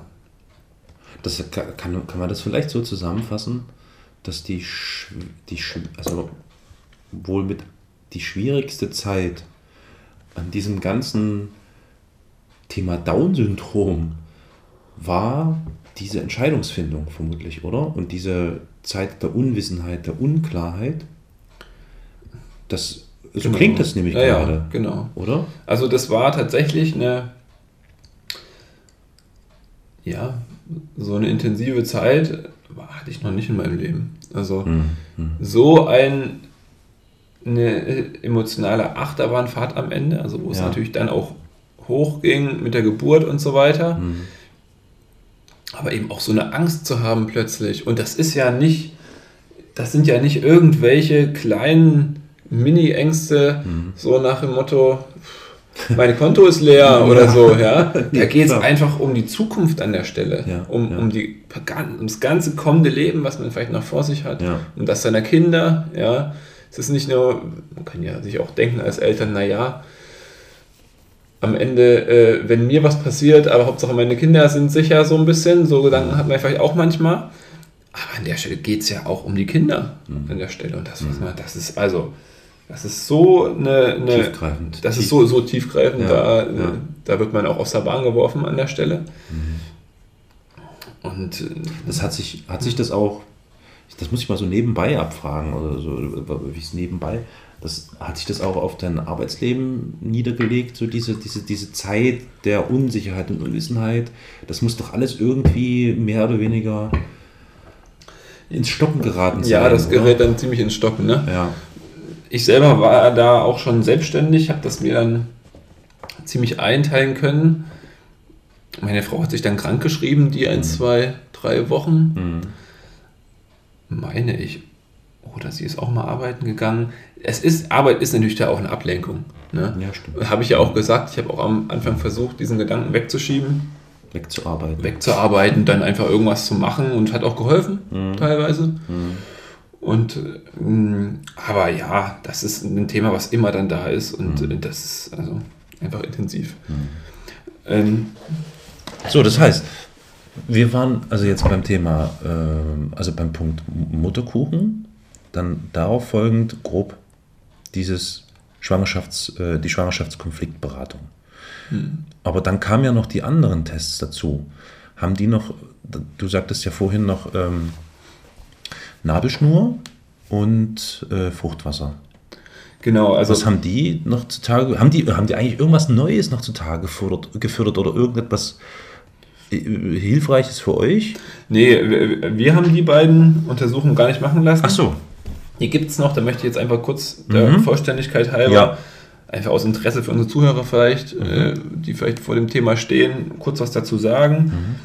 Äh, es gibt diese Fruchtwasseruntersuchung, da habe ich ja gesagt, da werden auch mit einer Nadel ungefähr 15 Milliliter Fruchtwasser äh, aus, äh, eben Fruchtwasser aus dem Bauch geholt. Mhm. Und diese Zellen, die da drin sind, die werden dann kultiviert und untersucht. Ähm, Das klingt also nach einem ziemlich langen Dauer, bis das Ergebnis dann irgendwie. Genau, das, äh, zwei, nach zwei bis drei Wochen ist es Ja, da. das ist ganz schön lang. Das ist Okay. ganz schön lang, Mhm. ja. Und da werden eben auch Chromosomen gezählt und so weiter und analysiert und Dann gibt es noch Nabelschnur. Nabelschnur gibt es noch. Ah, äh, ich habe hier einen Punkt vergessen. Ja. Diese Fruchtwasseruntersuchung und Kurzottenbiopsie, die wir vorhin hatten, da können auch Fe Fehldiagnosen kommen. Ne? Also das ist nicht ganz sicher. Das, ne? Ja, das, Das ist, weil, äh, also beziehungsweise man, man, man kann sich ja vorstellen, man nimmt da ein paar Zellen aus dem Fruchtwasser oder aus dem Mutterkuchen und da sind entweder keine Zellen des Kindes dabei, kann sein, oder es sind manche Zellen haben vielleicht eine Trisomie, andere nicht. Das, also es gibt auch einen uneindeutigen Befund. Ja, ja, ja. Dann muss man noch eine, und dann muss man die, sozusagen die Fruchtwasseruntersuchung nochmal danach machen oder man macht die gleiche nochmal mit den ganzen Gefahren, die es da gibt. Und es gibt ja auch, habe ich ja im letzten Teil erzählt, es gibt diese Mosaik-Trisomie, wo nur ein Teil der Zellen 47 Chromosomen Ja. hat und der andere 46. Na, und äh, wenn man, wenn es so eine Trisomie gibt, dann kann man die, kann es auch sein, dass man die eben nicht feststellt, weil in den Ja. Zellen, die man gerade da genommen hat, da ist eben nur Sind- 46 Chromosomen. genau, ne? Kann auch genau. sein. Ähm, ja. Okay, also das ist doch mit, mit, mit, also einmal mit den Risiken einer Fehlgeburt oder mit, mit solchen Risiken verbunden, aber eben auch mit Unsicherheiten, dass das Ergebnis, also das ist nicht fest, nichts hundertprozentiges. Nee. Also Also, immer nur Wahrscheinlichkeiten, Nee. die einfach Ja. nur steigen dann. Genau, so. genau. Mm. Und äh, die Nabelschnurpunktion, schaue ich mal auf meinen schlauen Zettel hier. Da wird auch, hat man auch einen Einstich mit einer Nadel im Bauch. Und mit Hilfe von Ultraschall wird die Nadel sozusagen zur Nabelschnur Mhm. Geleitet und da wird dort direkt Blut entnommen. Da hat man natürlich eine höhere Wahrscheinlichkeit, diese Zellen Ja. dann zu bekommen. Ja. Und da kann man vor allen Dingen das macht man, wenn es einen Verdacht auf eine Infektion des Ungeborenen gibt. Ne, da kann man schauen, wenn, wenn man denkt, dass es zum Beispiel Röteln hat im Bauch, das gibt es manchmal, Mhm. und da äh, kann man das feststellen und dann aber auch tatsächlich schon äh, Behandeln? behandeln. Echt? Das ist sozusagen Aha. eine der wenigen Dinge, die man tatsächlich im Bauch behandeln kann. Was ist das verrückt? Genau, oder wenn es eine Rhesusunverträglichkeit gibt Hm. oder unklare Befunde durch die anderen Untersuchungen, Ja. dann kann man das noch Ja. machen. Die, da gibt es wieder ein Fehlgeburtsrisiko, ein Fehlgeburtsrisiko von 1 bis 3 Prozent. Das, äh, mhm, mhm. Und die Frage, was man natürlich macht, wenn es einen auffälligen Befund gibt, die stellt sich natürlich genauso. Mhm. In welcher Schwangerschaftswoche ist das dann auch? Äh, also, warte mal, Mutterkuchen war 11. bis 14. Schwangerschaftswoche, ne? Genau. So. Und ähm, Fruchtwasser und Nabelschnur auch? In, oder später dann schon? Fruchtwasseruntersuchung ist von der 14. bis zur 20. Woche Okay. macht man das, meist in der 15. bis 17. Und, Und- Nabel? Und Nabelschnur macht man ab der 18. Woche. Okay, Und die, äh, die zumindest Chromosomenergebnisse sind dann nach zwei bis vier Tagen da recht schnell. Ja, ja. Und dann, das sind sozusagen die Untersuchungen der Pränataldiagnostik. Ne? Es gibt dann noch im, im Verlauf, gibt es dann noch weitere Untersuchungen, zumindest die ich ja selber aus Erfahrung berichten kann. Es gibt dann noch andere Ultraschalle, die man dann in der 21. Woche macht. Oder auch im weiteren Verlauf, wo man dann schaut, wie sich die Organe entwickeln, ob das alles normal sich verhält oder ob es vielleicht auch einen Herzfehler gibt, das, den kann man dann schon sehen irgendwann und äh, halt eventuell auch eine besondere Geburt einleiten oder besondere Maßnahmen Habt ihr das machen Geburt. lassen? Na, diese Untersuchung haben wir machen lassen, Mhm. weil wir wussten, dass, es, äh, dass der Kleine ein Down-Syndrom hat. Mhm. Und die Wahrscheinlichkeit ist ja da erhöht, dass es einen, äh, einen Herzfehler Genau, deswegen. mitgibt. ne? So Ja. Und bei jeder zweiten oder dritten, also äh, 30, äh, 40 bis 50 Prozent haben sozusagen einen Herzfehler da. Und mit diesem äh, speziellen Ultraschall erkennt man dann. Genau. ähm, ja, da kann man ein bisschen sehen. Schwere, also Großherzfehler kann man sehen. Ja, Ähm, unser Sohn hat auch einen kleinen Herzfehler, Mhm. aber eben kleinen und deshalb war es mal bei der Untersuchung wieder so, wir sehen hier einen oder nee, wir sehen doch keinen.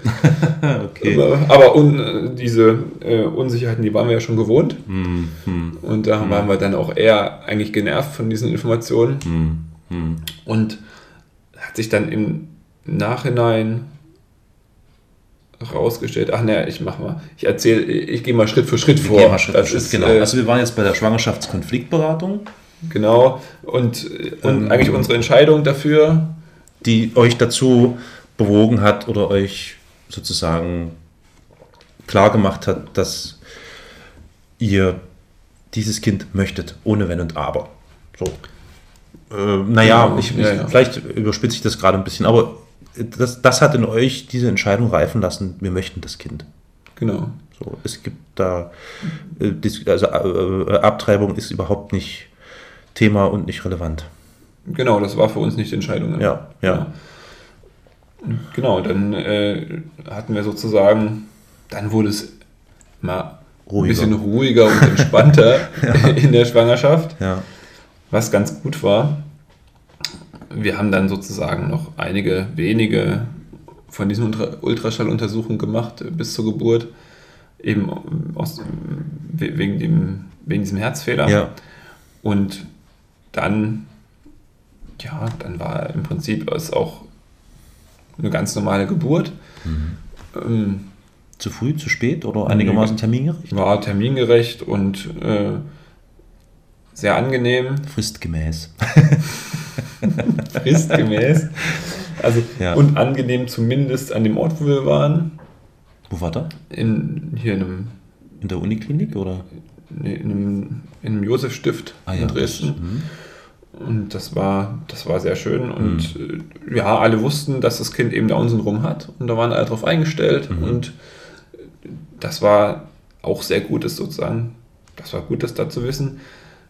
Da hat, der Kleine hatte dann ein bisschen Startschwierigkeiten, weil die. Also es gab einfach Hinweise darauf, dass er eben dass dieser Herzfehler da ist. Ja. Und äh, deshalb ist er dann auch erstmal auf die Intensivstation gekommen und so weiter. Die ersten Tage waren da eben sehr, ging es sehr hin und her. Und äh, man hat dann festgestellt, dass es doch kein Herzfehler ist und das, das hat sich dann alles eingepegelt und ging dann sozusagen seinen, seinen Weg. Aber der Verlauf der Geburt war, wie man das von der Geburt her so kennt. Ja, ich meine, du nix- hast, hast, nix hast ja schon ein Kind gehabt ja. und Genau. wusstest, wie das läuft und Genau, das war nichts Okay. Besonderes. Und der äh, ein Punkt, den ich noch äh, äh, sagen wollte, nach ungefähr einem Monat oder zwei, da hat der Kleine dann plötzlich, euer Sohn, es war ein und, Sohn. und es war ein Sohn, genau, der hat dann angefangen zu grinsen. So, schon eben nach einem Monat oder zwei. Und in dem Moment, da ist, sind mir die letzten Bedenken, die wir hatten aus der Schwangerschaft, die waren weg. Also die waren äh, weggeblasen und da war sozusagen klar, du hast ja eigentlich irgendwas Gedanken gemacht, hättest du nicht machen brauchen. Und du hast da was ganz Wunderbares vor dir liegen, was Ja, der hat da so ein, also der hat da einfach seine Charme spielen lassen und da war völlig klar Schluss. Also äh, ich, ganze Angst umsonst an der Stelle. Also man nimmt das damit vollständig an. Das ist Naja, also das war bei mir so. Mhm, ja, Ja. ja. Und die, die anderen äh, Eltern, die ich kenne, da war das auch ähnlich. Zumindest heute ist es so dann. Und ja, das ist, das, ich sag mal, das ist so ein bisschen der, da hat man so einen Überblick mal über, über so eine Schwangerschaft. Mhm, ja, ja. Und Ja, ich, also das war sehr ausführlich. Und ich muss, also es war jetzt gerade für mich auch eine ziemliche Berg- und Talbahn, so eine emotionale, weil ich, ich versuche da also reinzudenken und irgendwie, ich glaube, da haben wir uns jetzt erstmal eine Pause verdient. ja, machen erstmal ein bisschen schöne Musik und danach äh, werden wir noch ein paar interessante Fragen stellen. genau. She dances to it all. She must have heard those beats before. She dances to it all. She must have heard those beats before. She dances to it all. She must have heard those beats before. She dances to it all. She must have heard those beats before.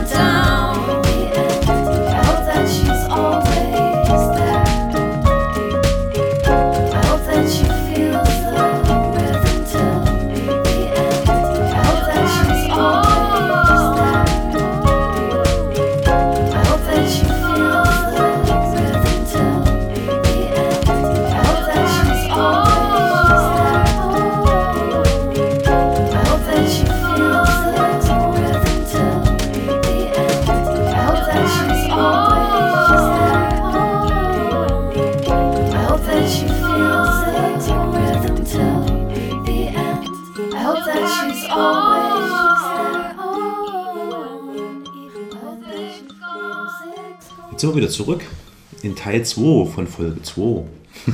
Oder Teil B, Teil B von Folge 2. Wir haben ja jetzt sehr ausführlich und ich fand das sehr interessant, ähm, konkret mal so den Ablauf äh, skizziert, dargelegt, wie das gelaufen ist, also im konkreten Falle bei euch gelaufen ist, als ihr mh, von der Schwangerschaft erfahren habt und dann vor allem plötzlich mit diesen ganzen Informationen und äh, Risiken da konfrontiert wart, die aufgrund dieser Tests da entstanden sind. Oder angefangen mit diesem Nackentransparenztest und so weiter. Und wir haben jetzt deswegen mal ein bisschen Musik reingemacht und machen jetzt deswegen diesen Teil B, weil diese Tests, die einem da angeboten werden und diese Ergebnisse, die daraus hervorgehen und diese Informationen, die einem da geliefert werden, ja dann plötzlich ähm, Handlungen erfordern und Entscheidungen erfordern, die ja ein, ein, ein, ein, eine immense Tragweite in jeder Hinsicht haben. Ich, wenn ich in meinem Gedächtnis kram, ich hatte es ja schon eingangs gesagt, ich habe mir da nie so großartig darüber Gedanken gemacht, was es bedeutet, wenn jetzt so ein Test während der Schwangerschaft gemacht wird und dann plötzlich ein nicht erwartetes Ergebnis da plötzlich erscheint. So. Ja, also wir haben, ich glaube, wir haben da diesen Nacken, äh, Nackenmessung, äh, Transparenzdings-Test machen lassen und es war schon, also wir waren schon nervös, weil man ist unsicher und hat so ein bisschen Angst, dass da irgendwie vom Arzt da eine Information kommt, die man nicht erwartet, aber es war nicht der Fall. Es ist nicht eingetreten und damit war, aber man war sich sicher, das Kind scheint irgendwie gesund zu sein und alles ist unproblematisch und damit ist es gut. Was aber passiert wäre, wenn der Arzt uns genau diese Information oder dieses Ergebnis gesagt hätte, dass da irgendwie die Werte abweichen oder nicht der Norm, diesen Normwerten da entsprechen. Darüber habe ich mir nie Gedanken gemacht.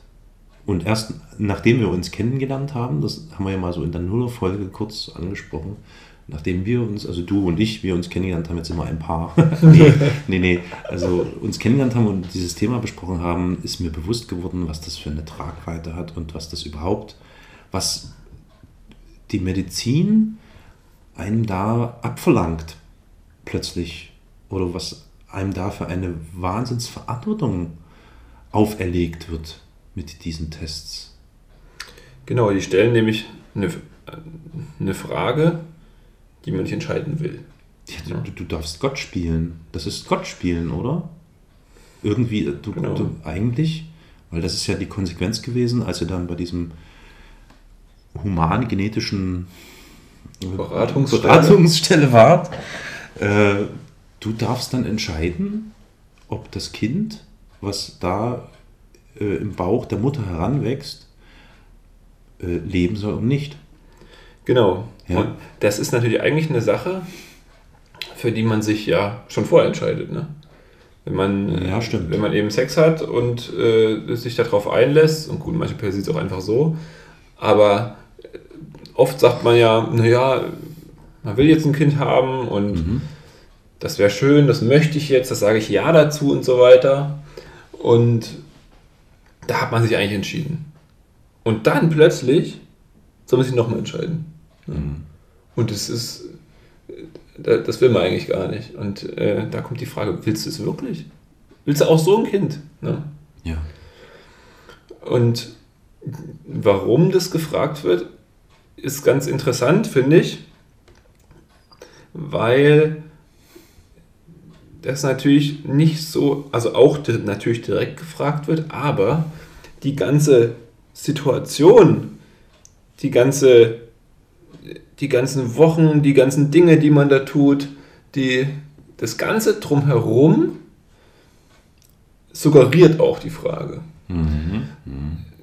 Die, die Wahrscheinlichkeiten, die man gesagt bekommt, ja, was heißt ja dann immer 1 zu 100, 1 zu 200, 1 zu 50, 1 zu 2, 1 zu irgendwas, das suggeriert ja immer, dass was ganz Schlimmes passiert. Das, das ist wie, du kannst nur gewinnen oder verlieren. Ne? So eine Wahrscheinlichkeit Genau, heißt, genau. entweder du hast ein gutes Leben oder du hast ein schlechtes Leben. Genau. Also entweder du hast ein Kind, das nach deren Maßstäben vollkommen normal und gesund ist, und dann bist du auf der Gewinnerstraße und das ist alles in Ordnung. Oder aber es wird festgestellt, da ist irgendwas mit dem Kind und das bedeutet in der Konsequenz, es wird echt schwer für dich.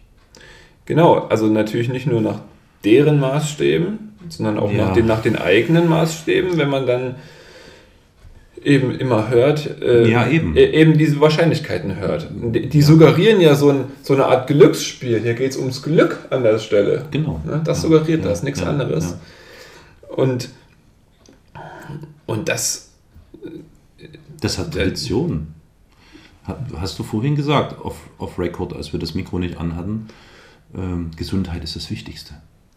Ja? Genau, ja, genau. Man sagt ja immer, ja, alles gut zum Geburtstag und ähm, viel Gesundheit. Ich sag, ja, Ja. Gesundheit, Hauptsache gesund.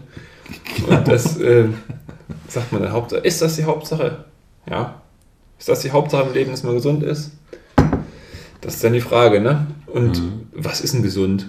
Ne? Hab, bin, ich, bin ich gesund, wenn ich jetzt zum Beispiel eine, einen Schnupfen habe oder nicht? Oder bin ich, bin ich noch gesund, wenn ich eine Brille trage? Mhm. Oder ist das dann schon behindert? Oder Mhm. bin ich gesund? Was ist denn jetzt mit so einer Behinderung? Ist sie jetzt gesund oder nicht? Ah, du hast ein gesundes Kind bekommen. Ne? Dann ist da alles okay damit und äh, die, die beide Arme sind dran und so. Und aber ansonsten ist es ja gesund. Keine weiteren Fragen. Genau. Na gut, deswegen sitzen wir hier. Ähm, w- hättest du ein gesundes Kind, würden wir uns dann trotzdem drüber unterhalten? Nee. Siehst du? Also, Also, ein Teufelskreis. naja, ein, ein gesundes Kind habe ich ja. Ja, ich meine, ja, nee, weißt du, wie ich meine? Also ein nicht behindertes Kind, wie Genau. man das ja so äh, in diesen Fachbegriffen nennt. Ja, und der behindert ist natürlich das Nächste. Ne? Also, Ja, ähm, was ist denn jetzt behindert und was nicht? genau. Ich habe ja in der letzten Folge auch, habe ich nochmal drüber nachgedacht, überlegt, habe ich auch gesagt, dass, dass erstmal das Down-Syndrom nicht behindert. Das ist natürlich ein bisschen, ist die Frage, wie ist denn das jetzt gemeint? Ne? Mhm. Kinder, die Down-Syndrom haben, werden größtenteils, bekommen größtenteils einen Schwerbehindertenausweis. Also sind sie dann vom Gesetz behindert? Genau, also das, die, Ja. ich glaube, die Ebene müssen wir mal trennen. Ne? Genau. Es gibt so diese, diese administrative oder bürokratische Ebene, die legt fest, ab dann und dann, bis dann und dann bist du behindert oder schwerbehindert. Genau. Das ist nämlich dann der Fall, wenn ein Mensch mehr als ein halbes Jahr für eine längere Zeit lang, mehr als ein halbes Jahr hinter der klassischen, normalen, regelhaften Entwicklung der anderen Menschen hinterherhinkt, in Anführungsstrichen. Ne? Dann, dann ist sie behindert. Da gibt es richtig, also da gibt es richtig Genau, Definitionen. natürlich. Ja, ja, klar. Ach, da Aha. wird ja, äh, Gesetzgebung es muss ja alles äh, festgelegt sein und hin und her. Und äh, es gibt, mh, ich die andere Definition vergessen, aber ja, wenn man natürlich weiter überlegt, was ist denn jetzt eine Behinderung? Ist es eine Behinderung, wenn, wenn mir jetzt ein Gliedmaße fehlt zum Beispiel, dann habe ich eine Behinderung, weil ich bestimmte Dinge nicht mehr tun kann. Wenn, das, wenn die Gliedmaße mir aber von Geburt an fehlt, bin ich dann auch behindert, weil ich die Dinge ja eh noch nie tun konnte, zum Beispiel. Das stimmt, ja. Ja. Das ist eine interessante Frage. Oder bin ich zum Beispiel auch behindert? Ähm,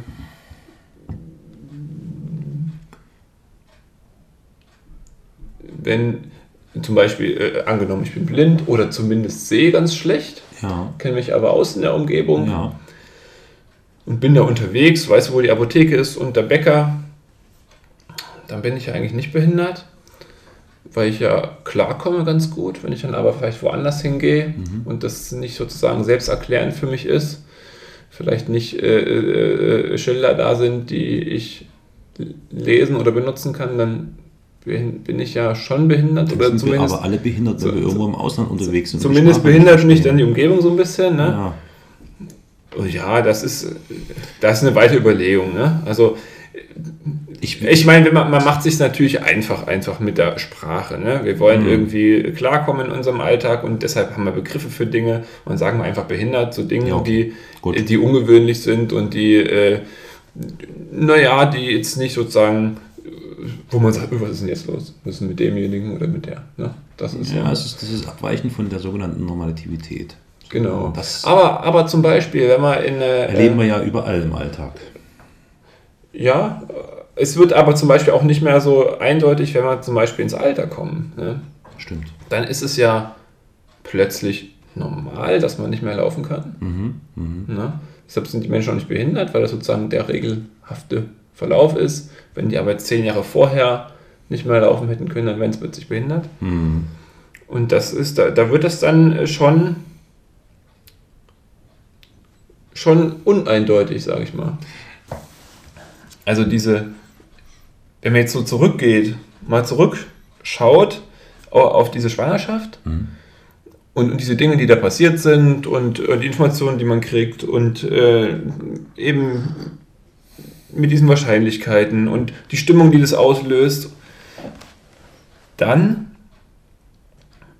ist es erstmal äh, einfach von ganz einer großen Unsicherheit und Angst vor das Unbekannten geprägt. Ne? Ja. Weil man natürlich in dem Moment nicht so schnell das Ja. alles weiß. Man hat diese Termine bei den anderen Menschen, die Kinder eben entsprechend haben, hat man noch nicht gehabt. Mhm. Will man vielleicht auch erstmal nicht, weil man es wegschiebt von sich. Ja. Und,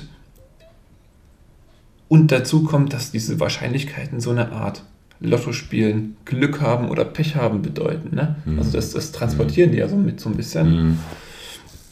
Und das führt dazu, dass am Ende dieser ganze Aufwand, der da betrieben wird, mit Unmengen Ja. an, an Geld und an Medizin und an Menschen, die sich damit beschäftigen, der führt dazu, dass es eine, dass eine ganz große Belastungssituation für die Frau Mhm. und äh, ja auch für den Mann entsteht und führt auch dazu, dass in den meisten Fällen die Kinder sterben am Ende. Ja? Die werden sozusagen abgetrieben aus der Angst davor, obwohl gleichzeitig ja immer eine Adoption möglich ist nach der Geburt. Wenn man zum Beispiel feststellt, dass das Kind eine Behinderung hat und dass man merkt, oh, ich komme gar nicht klar damit, ich will es nicht und ich habe keine Lust drauf, ich will ein normales Leben oder, oder einfach nur, weil vielleicht die Lebensumstände so sind und man es nicht kann und,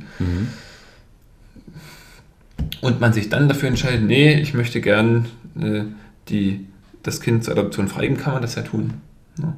Und diese, diese Vorgänge vorher in der Schwangerschaft, diese Pränataldiagnostik führt eben dazu, dass es gar nicht dazu kommen kann. Dass am Ende die, äh, die Frauen und Männer eine ganz schwere Situation in der, äh, in der Schwangerschaft hatten, dass es einen großen Konflikt gibt zwischen Mann und Frau und dass die Kinder sterben. Mhm. Ne? Ob, Ja. äh, und das ist und das mit diesen Untersuchungen kann man ja eben am Ergebnis nichts ändern, wenn man denn mal irgendwann ein Ergebnis hat. Ja. Ne? Es, hat Ja. es ist nicht Medizin in dem Sinne, dass man jetzt irgendwas kurieren könnte. Mhm. Ja, okay, vielleicht die Röteln, die man mit der, Ja. mit der äh, Nabelschnurpunktion feststellt. Mhm. Das andere ist nur eine Information und eine Verunsicherung. Ne? Und Stimmt schon, ja, das ist wahr.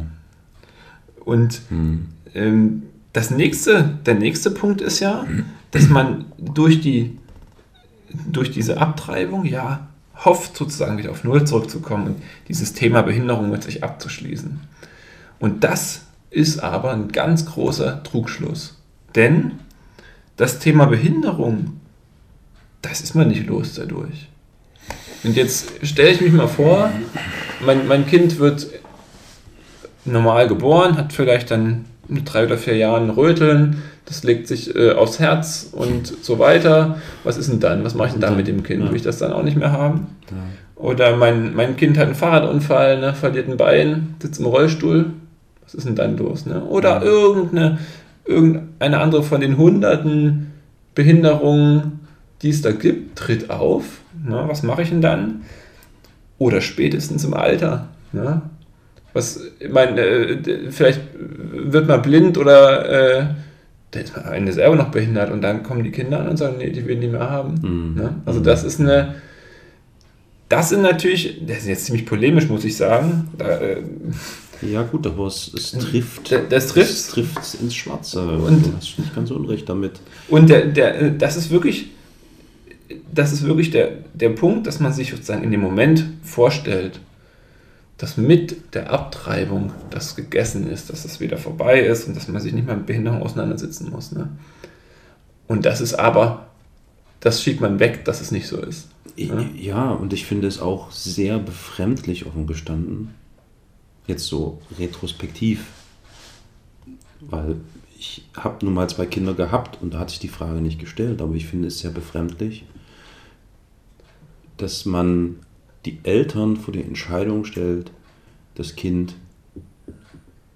in diesem, in diesem Falle, aus diesen Gründen, äh, nicht haben zu wollen. Also, äh, kann, willst du haben oder willst du nicht haben? So, also das ist einfach, wie kann, wie, also man kann, ich glaube, man kann so eine Entscheidung, so eine Verantwortung, die man damit trägt, äh, dass man so eine Entscheidung fällen muss und so eine Verantwortung tragen kann, halte ich für vollkommen, also das ist wirklich perfide. Ich finde es perfide. Ich versuche gerade das richtige Wort zu finden, aber ich finde perfide trifft es ganz gut. Denn mh, du sagst es ja schon, die Wahrscheinlichkeiten, das sind ja, wir reden ja immer nur über Wahrscheinlichkeiten. Ja? Genau, es passiert dass auch oft, mit dass dem das Kind dieses ist. oder jenes ist. Möglicherweise belegen irgendwelche wissenschaftlichen Zahlen, dass diese Wahrscheinlichkeiten, die da präsentiert werden, mit einer relativ hohen Prozentzahl belegt sind. Aber es sind und bleiben Wahrscheinlichkeiten. Und daraus abzuleiten, dass man über Leben oder Tod entscheidet, ist, finde ich, ja, es ist schon also echt ein, ein krasses Ding. Also ich habe mir diese Frage, ich habe mich mit dieser Frage, wie gesagt, äh, nie, nie so auseinandersetzen müssen. Erst nachdem ich mich ein bisschen näher mit, mit dem Thema Down-Syndrom oder eben auch mit dem Thema allgemeinen Behinderungen und was hat das alles zur Folge, wenn solche Tests gemacht werden, äh, beschäftigt habe, habe ich festgestellt, dass das ein, es ist enorm, was da abverlangt wird von einem. Warum? Die Frage ist, na gut, das Warum können wir eh nicht ändern. Aber wie du sagst, es ist so dieses Gewinner-Verlierer-Ding. Und ja, wenn ich jetzt ganz böse wäre oder so, ich könnte jetzt auch so, so sozialkritisch sagen, wer sich nicht in die Gesellschaft integrieren kann und nicht arbeitsfähig ist, nicht leistungsfähig ist, der hat hier nichts zu suchen. Genau, also das, das kann man dann so ein bisschen unterstellen. Da, äh, da werden natürlich viele widersprechen und ähm, wir haben natürlich auch im, in, in, im Grundgesetz, Artikel 218a, da geht es ja um Abtreibung und die ist da grundsätzlich erstmal verboten. Wird nur in bestimmten Situationen nicht bestraft. Und zum Beispiel, wenn, wenn es eine Abtreibung gibt vor der 12. Schwangerschaftswoche oder vor der 13. oder so. Zum anderen, wenn mit der Geburt ein körperliches, seelisches oder psychisches Risiko für die Frau besteht. So. Und es ist also so, dass ein Kind mit einer Behinderung als ein solches seelisches Risiko für die Frau angesehen wird. Und, und so ein Kind kann also bis zur Geburt noch abgetrieben werden. Wait a Ne? moment, wait a moment. Äh, Sekunde, ich muss das jetzt mal für mich nochmal wiedergeben. Das Grundgesetz sagt, man darf abtreiben, wenn es bestimmte Belastung für die Mutter gibt. Gleichzeitig schafft man doch aber mit diesen medizinischen Tests und Möglichkeiten zu erfahren, was mit dem Kind ist, genau solche Belastungen, oder? Also solche psychischen, mitunter vielleicht auch gerade deswegen physischen Belastungen. Ja, das schon. Aber ich denke, was damit gemeint ist, ist einfach der Fakt, dass das Kind jetzt eine Behinderung hat wird einfach als ausreichend große äh, Belastung für die Frau, für die Gesundheit der Frau angesehen, dass man sozusagen erlaubt, eine, eine Abtreibung bis zum Geburtstermin zu machen. Ne? Okay, das, das, das führt dann zu ganz, zu ganz äh, äh, üblen, äh, grausamen Situationen, wo vielleicht schon viele auch mal davon gehört haben, dass es eben eine Abtreibung gibt und das Kind lebt aber am Ende und die können sich, dürfen sich nicht drum kümmern, eine Zeit lang, die Ärzte. Und erst wenn das Kind eine halbe Stunde dann überlebt hat und so weiter, dann müssen sie sich und so weiter. Und was es dann noch von sich trägt. Naja, es ist eine ganz, äh, eine ganz schwierige, äh, also ganz komische Gemengelage an der Stelle. Und äh, dazu kommt ja noch, dass, äh, dass man ja durch diese Untersuchungen, durch diese Genanalysen, ah, es gibt ja auch noch den Brenner-Test, richtig, den habe ich vorhin vergessen, der ist relativ neu. Was ist das? Das ist eine, ähm, eine neue Entwicklung, wo einfach Blut der Frau entnommen wird und irgendwie schon Partikel äh, der Kinds-DNA auch da drin sind und man sozusagen einfach nur durch Blutabnehmen feststellen kann, ob das Kind Down-Syndrom hat an der Stelle. Erstmal nur das Down-Syndrom, keine anderen Trisomien. Und ähm, man das auch sehr früh machen kann, um dann natürlich früh eine, eine Abtreibung einzuleiten. Und das in der das in der Gemengelage, diese Analyse von den, von den Chromosomen, wo man natürlich auch andere Dinge feststellen kann. Ne? Man kann halt auch ein Trisomie 13 feststellen, 18. Und wenn die Forschung noch ein bisschen weiter ist, dann kann man auch, ah, man kann auch sehen, ungefähr eine, eine Anlage für ein ungefähres Alter kann man rauskriegen. Und im Prinzip ist ja in den Chromosomen alles angelegt. Ja. Ja, man kann, also es ist also auch angelegt, zum Beispiel eine Anfälligkeit auf einen bestimmten Krebs oder wenn man jetzt weiter überlegt, ist auch angelegt, was für eine Haarfarbe das Kind haben wird. Ne? Man kann also auch sagen, nee, ich möchte halt lieber zum Beispiel ein Kind mit blauen Augen haben. Und da ist, da wird es in meinen Augen halt ganz klar, wie, wie, naja, schlimm selektierend das einfach Ja. ist an der Stelle. Ne? Ja. Ja. Und da will man gar nicht mehr weiterdenken, groß. Nee, das stimmt. Ähm, und vor dem Hintergrund möchte ich nochmal, äh, meine Frau ein schönes Zitat gemacht vor ein paar Tagen. Haben uns nochmal über das Thema auch im Vorfeld hier unterhalten. Und hat halt gemeint,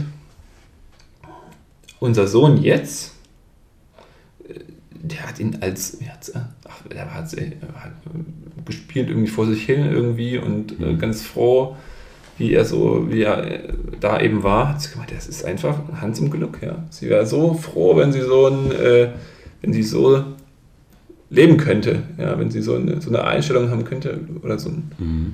Emotion, Mhm. Ihn da als Hans im Glück bezeichnet und das vorm Hintergrund dieses Beginns ja, in der Schwangerschaft und dieser Ängste und dieser existenziellen All äh, Vorstellungen, die man da hat und kurz vor einer Abtreibung und so weiter, es ist einfach, es ist so ein großer Kontrast, es ist sowas von unangebracht sozusagen, das zusammenzubringen. Ne? Also das ist, äh, das ist einfach äh, erstaunlich und das äh, muss man halt mal loswerden. Ne? Ich finde das ja, das, das ist besonders wichtig. Also genau dieser selektive Charakter und diese, äh, das, was das alles aufgrund dieser Selektion verursacht. Also was, was dadurch zustande kommt. Einfach dieses Trennen von schlecht und gut und, und gesund und nicht gesund und normativ und nicht normativ äh, ist, ist, also wenn man es wirklich mal, wenn man sich das ganz abstrakt zu Gemüte führt, was da für Möglichkeiten jetzt äh, bestehen und, und, und, und geschaffen werden dadurch, dann macht einem das Angst. Also ich finde das sehr beängstigend, dass diese Wahlmöglichkeiten, dass man überhaupt vor die Wahl gestellt wird da. ne? Genau, das, das finde ich den, eigentlich den Hauptpunkt. Also, wenn, man kann ja grundsätzlich jetzt einfach sagen, als so Gesetz, man darf abtreiben und so weiter in, in verschiedenen Situationen. Aber in, in dem Moment hier ist es ja noch was anderes. Hier wird ja, gibt es ja keine Abtreibung, zum Beispiel, weil die Mutter vielleicht nicht vergewaltigt wurde oder in einer Ja. ganz schweren persönlichen Situation ist Mhm. sondern hier wird sozusagen eine Abtreibung suggeriert und einem fast aufgedrückt, wie, Dargeboten. wie, und dargeboten Aufge ja, ja, aufgedrückt kann man schon. weil mit dem Kind was ist, was einem nicht gefällt. Ne? Ja, Und äh, das ist ein großer Unterschied, ne? finde ich. ja. Das macht aber in jedem Fall auch wirklich nochmal eine, eine Reflexion, ähm, diese, also eine gesellschaftliche Reflexion notwendig, finde ich. Ich weiß nicht, hatten wir das jetzt in, in irgendeiner Folge angedacht, geplant? Also Down-Syndrom und Gesellschaften so? Wenn, dann klingt Ja, das immer nur so mit, ja. ne? Mhm. Aber das finde ich schon. Also das, weil das ist ja die Folge dessen. Ne? Wie werden andere, vermeintlich andere Menschen betrachtet in dieser Gesellschaft?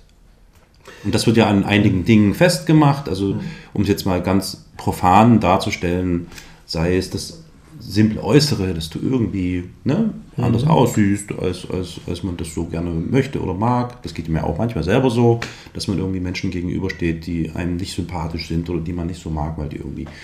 Geht dann weiter mit der, mit der Leistungsfähigkeit in der Schule oder Leistungsfähigkeit auf Arbeit. Äh, und, und das, ähm, jetzt habe ich den Faden verloren. In jedem Falle ist das ja so das Hintergrundrauschen, was überhaupt diese Notwendigkeit hier erzeugt.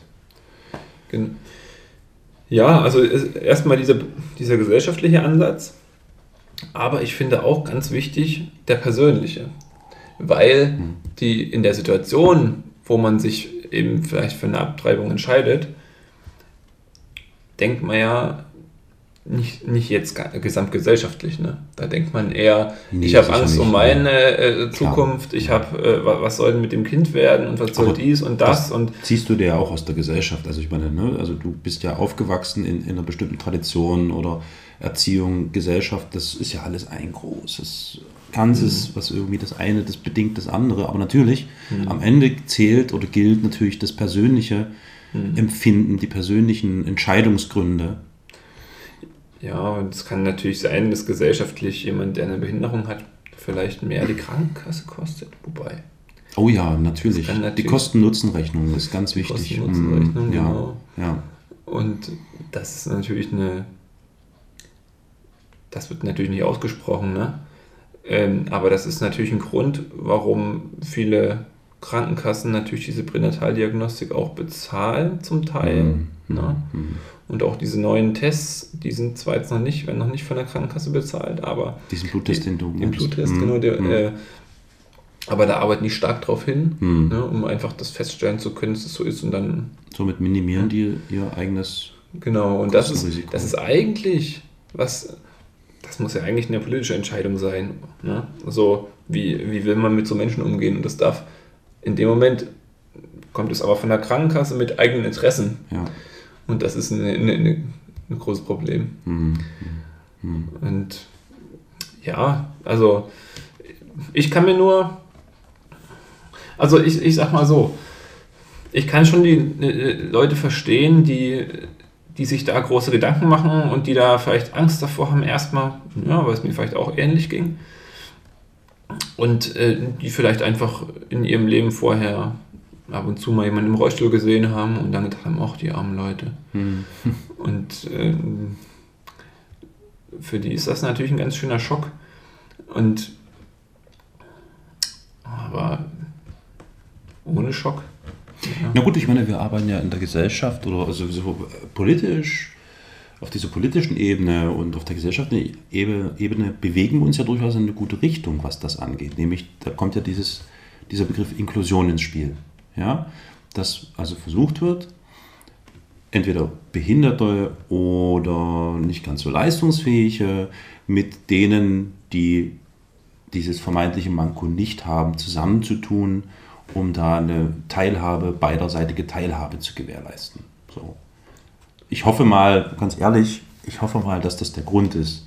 Ich hoffe nicht, dass das irgendwelche einfach nur Kostensachen sind, weil somit sparen wir Mhm. uns irgendwelche Sondereinrichtungen, so nach dem Motto. Hm. Aber Nee, das ist ja äh, schon ein guter Weg eigentlich. Ne? Also Ja, das Zusammenarbeiten an, an ne? Verständnis füreinander, miteinander. Genau, also ich denke auch, dass das äh, ganz wichtig, der wahrscheinlich auch der einzige Weg ist. Ja, habe ja auch erzählt, da ich hatte auch so eine Wut damals auf meine Schule und auf alle, weil ich einfach dachte, das kann doch nicht sein. Jetzt, ich weiß einfach nichts darüber. Mhm. Und das ist äh, der einzige Weg da.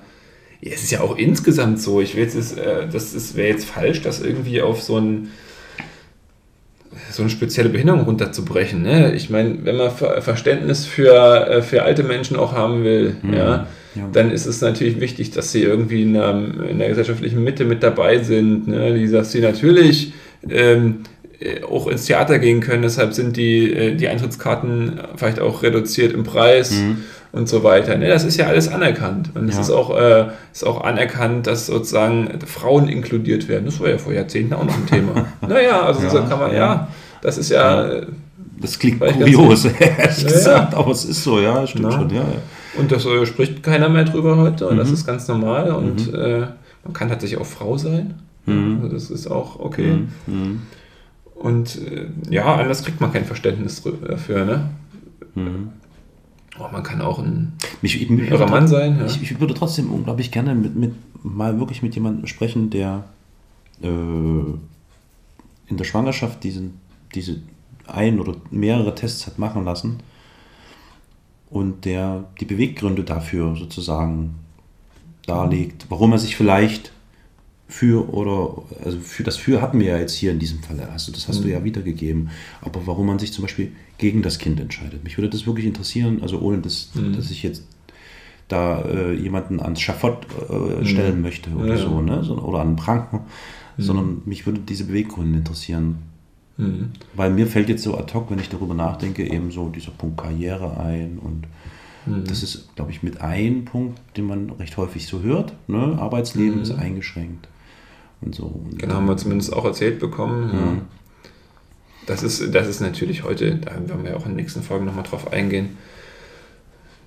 Zumindest bei mir persönlich jetzt nicht, äh, oder bei, ja, bei denen, die ich da kenne, die haben halt Kinder. Ne? Ja. Da eins hat vielleicht ein Down-Syndrom. Ja, Und wenn du Kinder hast, hast halt, brauchst du auch Zeit für. ja, ne? Also ja ich meine, das ist, das ein ist kleines äh, Baby hat einfach, da gibt es, wenn man in die, in die Pflegetabellen äh, Tabellen guckt, dann, dann steht immer drin, wie viel Pflege ein Mensch, ein Mensch normalerweise in einem bestimmten Alter braucht. Und wenn du ein kleines Kind hast, ein Baby, Mhm. das muss einfach sechs Stunden reine Pflegezeit Mhm. pro Tag. Mhm. Das hat keine, das hat da keine Behinderung. Ne? Mhm. Mhm. Und das ist einfach, wenn du Kinder hast, dann hast du halt zu tun auch. Ne? Ja, ja. Dann hast du auch viel Freude und hast auch ein bisschen zu tun mit. Das ist es. Ich glaube, das ist, das ist wirklich ein schöner Satz. Dass Kinder ähm, einfach unglaublich viel Pflege, Verantwortung und, und Zeit brauchen. Vollkommen egal, wie die aussehen, was die tun und so weiter und so fort. Kind heißt, ich widme mich diesem Kind. genau. Vielleicht ist das auch mit ein Grund, so diese Effektivität, diese, weißt du? Also, dass irgendwie immer mehr alles auf Effizienz getrimmt ist und was irgendwie vielleicht ein Zeitfresser ist, muss irgendwie reduziert werden. Und es gibt ja für alles irgendwie immer eine Begründung. Ja, ich finde das also eine ziemlich, also Ja, und das ist äh, ähnlich, wenn wir sagen, na, Kinder brauchen Zeit, einfach egal wie jetzt deren Verfassung ist. Ja klar, je nachdem, wenn ein Kind krank ist und im Krankenhaus, dann passt du natürlich voll. Ja. Bist du voll beschäftigt, ganz klar, ja. Und es gibt auch äh, schwere Behinderungen, äh, die, wo man wirklich vielleicht auch dann Pflegehilfe braucht und so weiter. Das gibt's.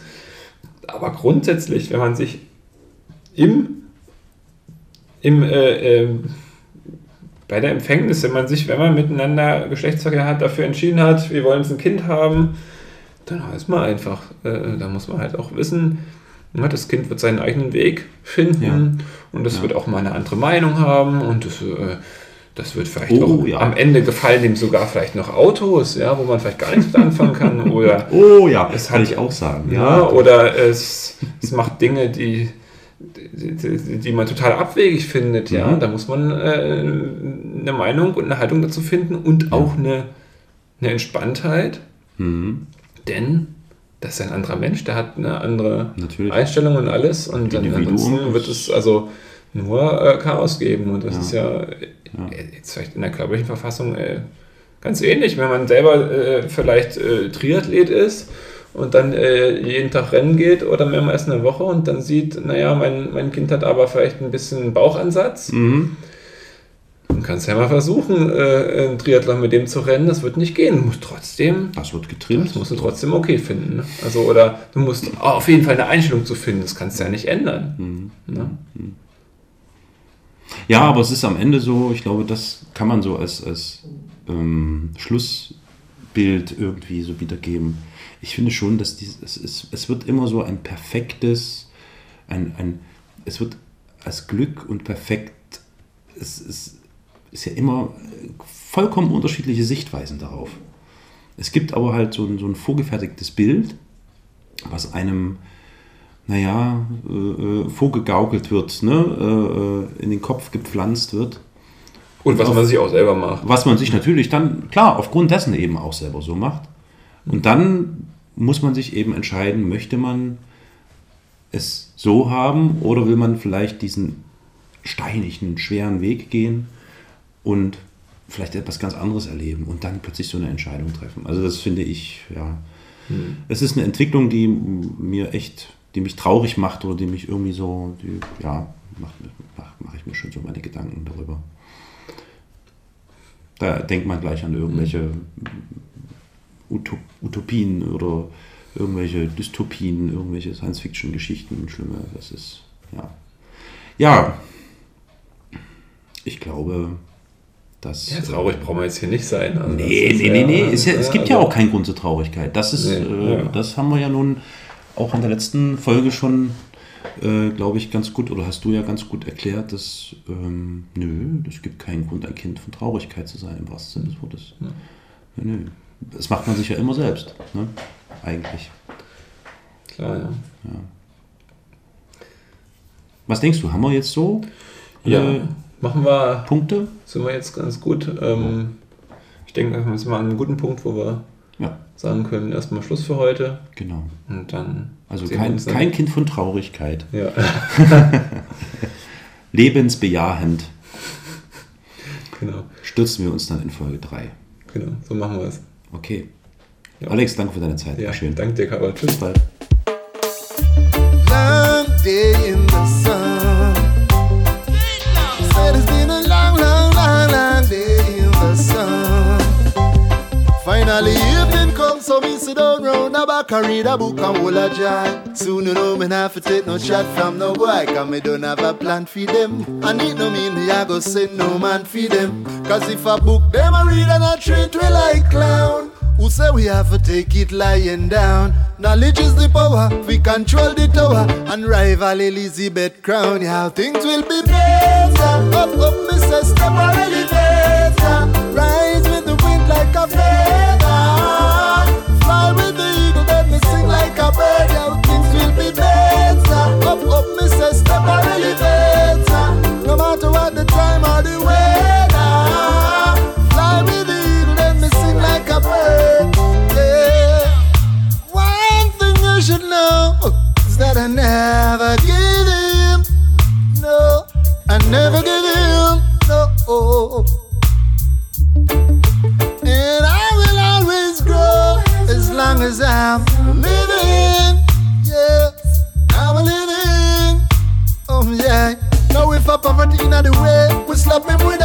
See gloom and dismay. We slap him with a book, all evil say way. We slap him with a book, determination on display.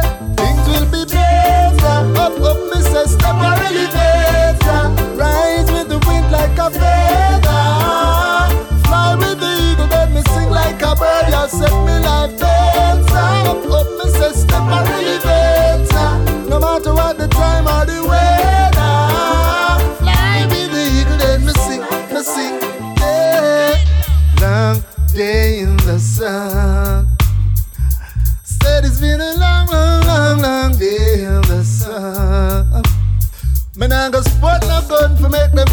Me down when the troops them deploy.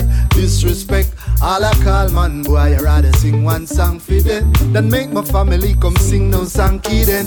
Because enough them sing and I pass along down. That's when you got to take it lying down. But knowledge is the power, we control the tower. So don't make them catch you spellbound, cause things will be better. Up, up, Mr. Step. Rise with the wind like a feather.